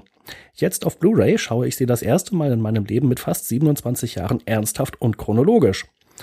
Aber über den Spoilern stehe ich drüber und es, und es ist mir eigentlich egal. Hatte ja viele Jahre Zeit, mich mit TNG zu beschäftigen, aber durch euch kam ich erst wieder zu TNG. Von daher danke. Ja, herzlichen Dank. Äh, beziehungsweise das nehmen wir gerne an. Und eine weitere Zuschrift von Conny Chiwa oder Conny Chiwa. Ich weiß es nicht. Ich bin übrigens einer derjenigen, die Staffel 4 TNG nicht gesehen hat. Aber kommt noch, dank Sci-Fi. Und dann geht's, glaube ich, weiter mit Thorsten. Aber durchaus spannend ja, dass äh, diese Umfrage ergeben hat, dass es ja sehr wohl einige Leute gibt, die TNG noch nicht gesehen haben, vollständig.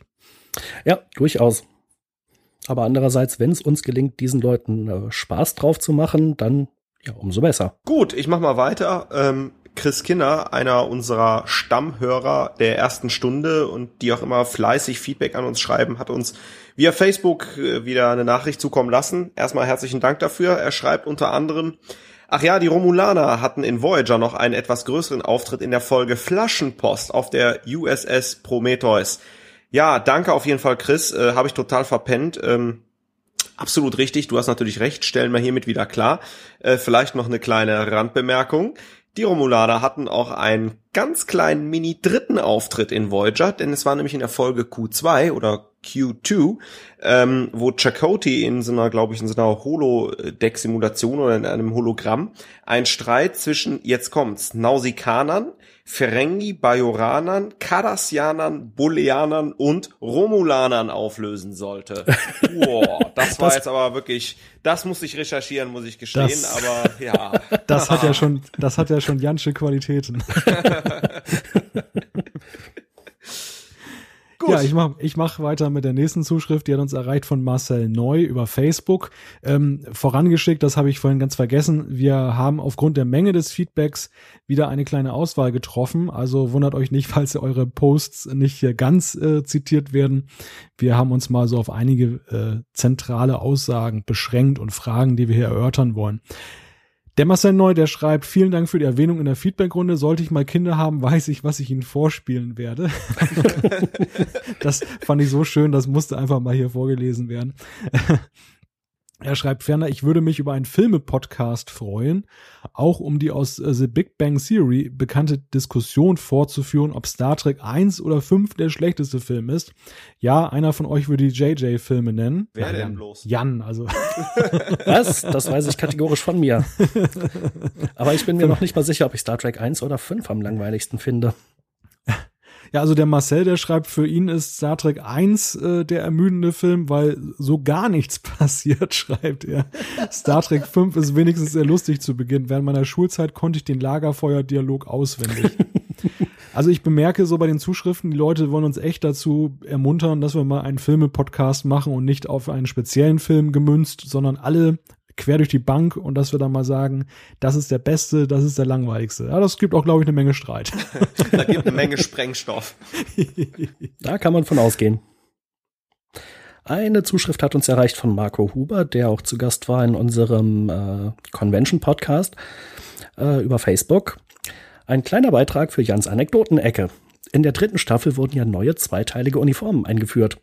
Ist euch aufgefallen, dass die Uniformen der Hauptdarsteller nach und nach noch einmal ausgetauscht wurden? Äh, da muss ich tatsächlich zu meiner Schande gestehen, äh, teilweise ist es mir aufgefallen, aber auch nicht durchgängig.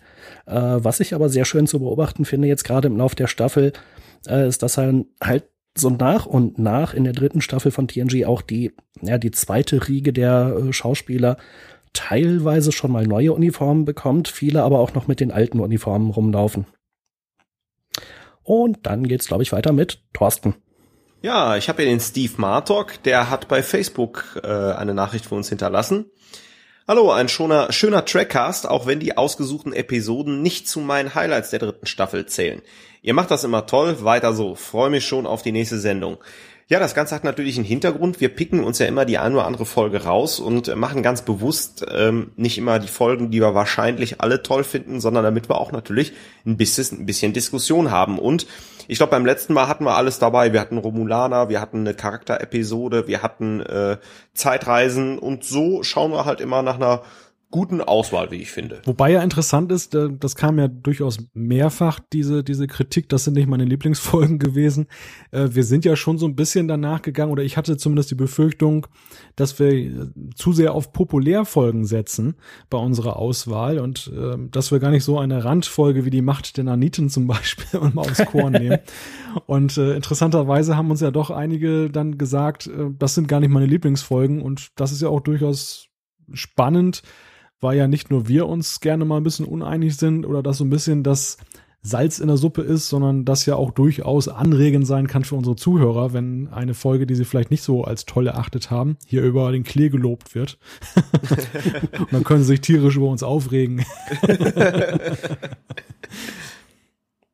Nein, ich denke, das werden wir auch so weiterhin beibehalten. Also äh, ich finde, wir fahren da ganz gut mit und ähm, Friede, Freude, Eierkuchen ist auch langweilig.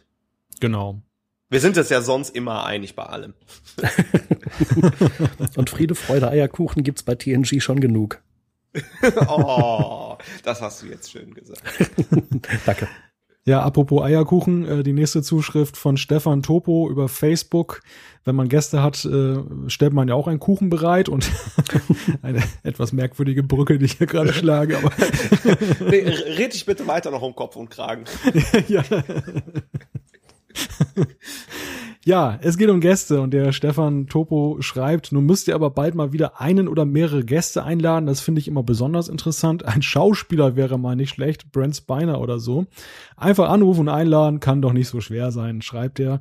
Ähm, allerdings auch schon mit Smileys versehen. Danke, Stefan, dass du das dann schon so selbstkritisch einge eingeschätzt hast. ähm, ich habe das jetzt mit Jan und Thorsten hier nicht so besprochen, ob wir das jetzt preisgeben wollen, aber tatsächlich hatten wir hatten, ja, hatten wir auch in Erwägung gezogen, für diese Folge ähm, mal wieder einen Gast dabei zu haben. Das hat leider nicht so geklappt, aus Zeitgründen beziehungsweise auch aus organisatorischen Gründen. Also wir wünschen uns eigentlich auch durchaus Gäste, aber das ist gar nicht so einfach, wie es manchmal erscheint. Ähm, und äh, es gibt ja gleichwohl auch viele Themen, die wir auch sehr gut untereinander besprechen können. Also seid einfach, äh, es soll euch einfach klar sein, wir sind an dem Thema dran und ähm, sobald wir wieder einen interessanten Gast haben, werden wir das natürlich machen. Also wir legen es nicht darauf an, das jetzt hier ewig alleine zu dritt zu machen. Und äh, das muss aber natürlich auch situationsbezogen passen. Also wir sind da am Ball. Sprechen Sie für sich selbst, Sir. Ich habe vor, diesen Trackcast ewig zu machen. Sehr schön. Ja, dazu passt natürlich auch, dass der Stefan noch schreibt, wir sind ja schon fast beim 20. Trackcast, das hat er knallhart erkannt. Äh, da freue ich mich wieder auf die Jubiläumssendung mit den Outtakes und so weiter. Ich weiß noch nicht, ob ich mich drauf freue. Aber ich glaube, wir haben da alle so ein paar Szenen drin, die sich eignen würden. Ja, also so viele sind es ja ehrlich gesagt gar nicht mehr, weil der Professionalitätsgrad in diesem Podcast hat ja zugenommen, beziehungsweise wir schneiden nicht mehr so viel raus. wir lassen die Patzer einfach drin. Vielleicht kann ja ein Hörer mal fleißig sein und uns ein paar Patzer nennen, die er so in den, in den erschienenen Folgen gehört hat und dann stellen wir das nochmal zusammen. Nein, nein, also auf die Outtakes äh, freue ich mich dann auch, weil ähm, der Malte schneidet die Sendung immer zusammen und äh, ja, da ist doch schon die ein oder andere Panne bei jedem von uns immer dabei gewesen. Kommt vor, ja. Jo, weiter geht's mit einer Zuschrift von äh, Michael auf unserer Seite, äh, auf unserer Seite trackcast.de. Ich höre gerade den aktuellen Cast. Finde ich gut, ist der erste, den ich höre, hauptsächlich wegen der Blu-ray wegen der Blu-ray-Rezensionen übrigens. Mir hat nicht gefallen, dass ihr weder bei den Komponisten richtig vorbereitet wart, vor, wo wir gerade bei Outtakes und Bloopers waren. Mir hat nicht gefallen, dass ihr weder bei den Komponisten richtig vorbereitet wart, da Ron Jones in der Reihe der Komponisten herausragend ist, und dass ihr bei den Autoren nicht richtig einsortiert seid. Äh, dann überspringe ich mal ein wenig und er schreibt noch, bei Troy passt doch bitte auf, dass ihr nicht zu sexistisch werdet. Ja, kommen wir erst auf die Komponisten zurück. Gebe ich zu, Ron Jones hatte ich da tatsächlich überhaupt gar nicht auf dem Schirm. Äh, Asche auf mein Haupt. Und äh, zu den Autoren äh, bei TNG, wo wir nicht richtig ja auf dem Laufenden waren. Naja, das ist natürlich auch im Lauf der Serie so ein bisschen äh, ein Hin und Her. Das sind ja nicht von der ersten bis zur letzten Folge immer dieselben Leute. Gerade in der dritten Staffel äh, kamen ja dann eben neue Autoren dazu, auch in mehr oder weniger großer Zahl. Äh, das hat sich dann halt erst im Lauf der Zeit eingependelt, welche Leute länger dabei bleiben. Das macht die Sache nicht so ganz übersichtlich. Äh, zum anderen muss ich aber auch zugeben, dass ich halt dieses, äh, die Autoren von TNG halt nicht studiert habe. Also ich kenne die nicht auswendig. Äh, ich kenne da eine Menge Namen, habe bei den meisten eine ungefähre Vorstellung, was die gemacht haben. Aber wenn das jetzt mal nicht so aus der Pistole geschossen kommt, von wegen der und der hat die Folge geschrieben und der und der hat äh, das Drehbuch abgesegnet und der und der hat hinterher noch Korrekturen vorgenommen, dann bitte ich um Verständnis. Ja, so gut haben wir das, glaube ich, alle einfach nicht drauf. Wobei, hier muss ich dann doch mal ein bisschen eine Lanze für dich brechen. Also ähm, gerade Jan hatte äh, an einigen Stellen immer wieder herausgearbeitet, welcher Autor wo dahinter steckt, äh, wie da die Zusammenhänge waren, äh, gerne auch mal die Extras und die Audiokommentare dann erwähnt. Und äh, also ich finde, das ist schon ja, schon ganz schön ausreichend. Also muss, muss, es muss ja noch dazu gesagt werden, dass ja dieser Einschub mit den Komponisten ja auch sehr spontan entstanden war. Also wir haben ja so ein paar Punkte immer für die Sendung, die wir vorbereiten, ähm, wo wir schon wissen, was uns erwartet. Und auf der anderen Seite war das jetzt einfach mal so ein Einschub, der kam so aus der Pistole geschossen.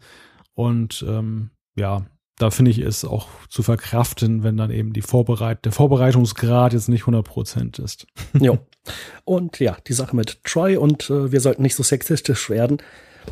Also ich finde ja bei der Sache, äh, das ist quasi nicht unsere Schuld, dass die da mit äh, wechselnd kurzen Kostümen rumläuft und dann auch mal wieder normale Uniformen und dann wieder Kostüme. Äh, das ist halt einfach so eine Beobachtung, die wir da haben. Äh, ich weiß nicht, wenn ihr der Meinung seid, das ist zu sexistisch, dann sagt uns Bescheid und wir werden versuchen, uns zu beschränken. Aber ich glaube nicht, dass wir da jetzt über die Stränge geschlagen sind. Und ich glaube auch nicht, dass ich mich da beschränken werde.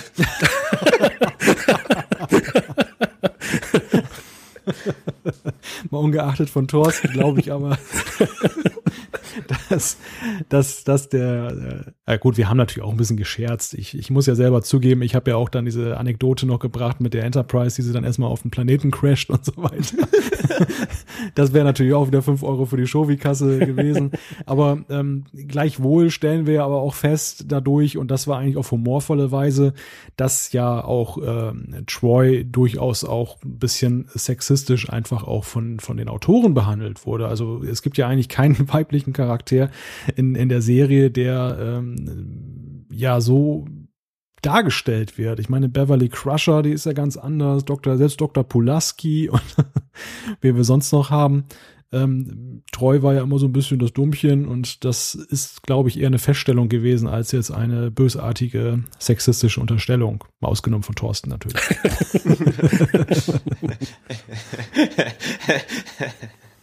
Thorsten ja. kommt aus Köln, da, da gilt das unter Karneval. ah, sonst, sonst, sonst sagt ihr kühlen Nordlicht immer, nö, Karneval langweilig, wollen wir nichts mit zu tun haben, aber weiß ja doch ganz genau, wie es funktioniert anscheinend. Ich habe dich durchschaut. aber keine Sorge, das ist auch andersrum so. Äh, also, ähm, naja, äh, auch, auch Männer werden im Karneval gerne mal als Objekte dargestellt. Was? Sauerei. Ja, so ein Ärger. Fällt mir jetzt auch das nächste Zitat ein, aber das kommt aus American Pie, das werde ich jetzt hier nicht zum Besten geben. Apfelkuchen oder wie? Nein, er sagt ja dann irgendwann, oh, sie hat mich benutzt. Und dann, oh, sie hat mich benutzt. so hört sich das also an, wenn du ein Zitat nicht zum Besten gibst. ja. ich wollte euch ja jetzt auch nicht im Regen stehen lassen. Aber mehr Danke. Details dazu im American Pie Cast. Ja. Ja, Thorsten, du bist der Nächste. Achso, sorry, ja, ich habe schon geschlafen hier. tut, tut mir leid.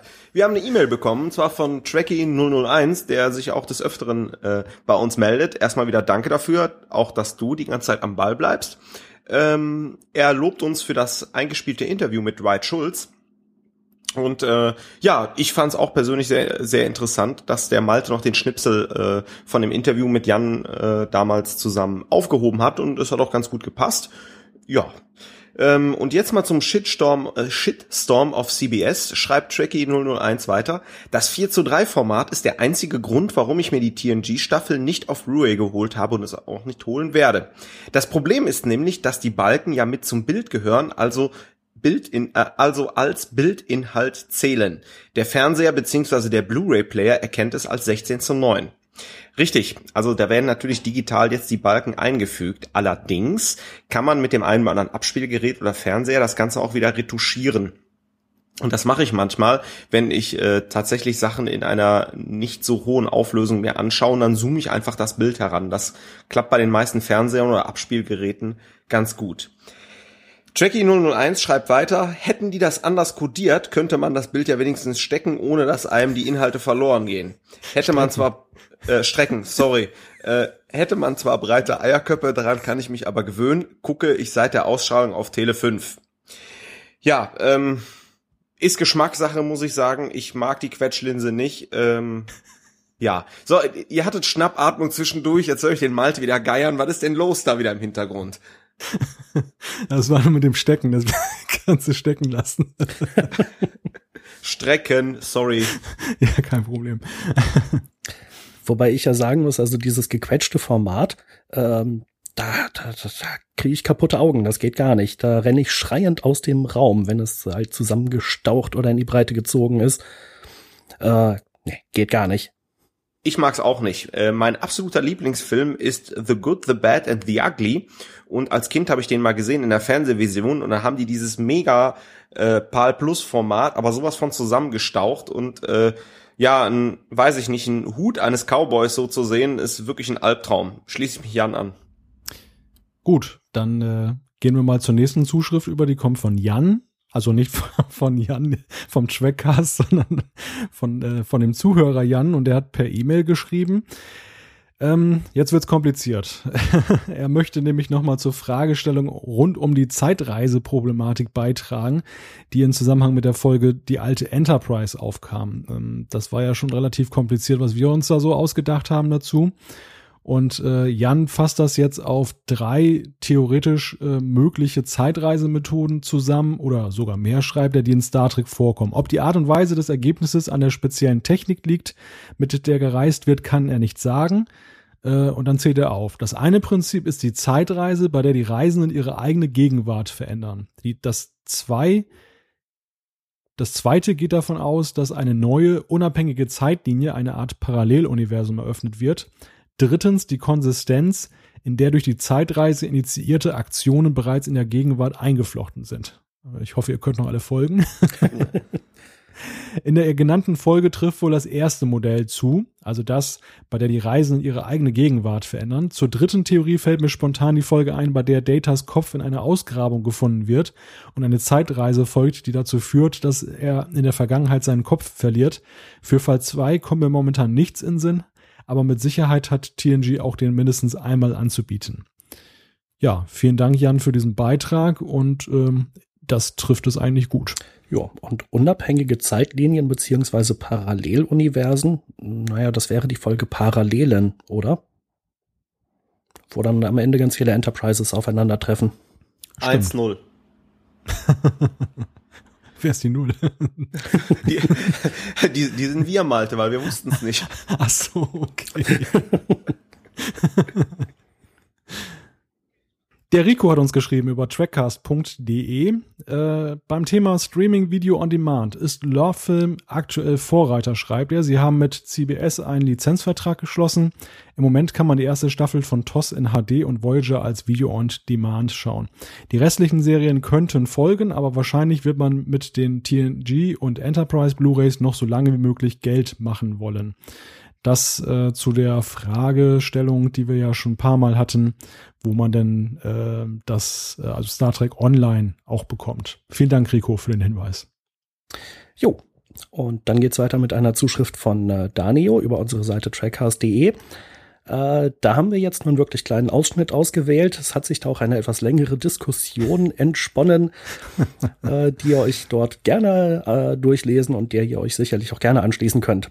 Ähm, äh, ich fange mal ganz vorne an. Tja, was soll ich da noch groß schreiben? Ich habe euch ja schon ein, zweimal Feedback gegeben und ich muss leider sagen, dass euer Format nicht besser geworden ist. Zuallererst, ich höre eine Menge Podcasts und so gut wie alle Casts lassen sich auf einen Nenner reduzieren.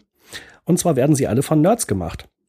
Nun gut, was ist ein Nerd? Das ist im Grunde jemand, der sich in seinem jeweiligen Fachgebiet verdammt gut auskennt. Sei es jetzt im Bereich Videogames, Schnittblumen oder Hamsterzucht, ein Fachmann eben. Eine akademische Ausbildung ist hier nicht unbedingt vonnöten. Bei euch habe ich allerdings immer das Gefühl, als seid ihr Büroangestellte, welche sich in ihrer Freizeit mal schnell zusammensetzen und ein wenig quatschen. Stimmt. Tre treffend erkannt, ja. Ja. also ich bin zwar nicht Büroangestellt, aber es ist Freizeit und wir quatschen.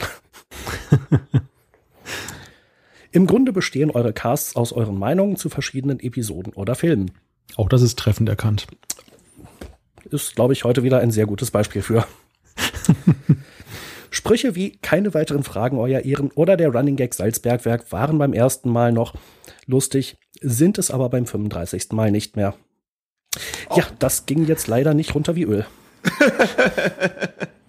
Keine Sorge, ich werde, ich werde diesen Joke äh, ungefähr noch bis zum Trackcast Nummer 70 wiederholen, dann ist es lustig.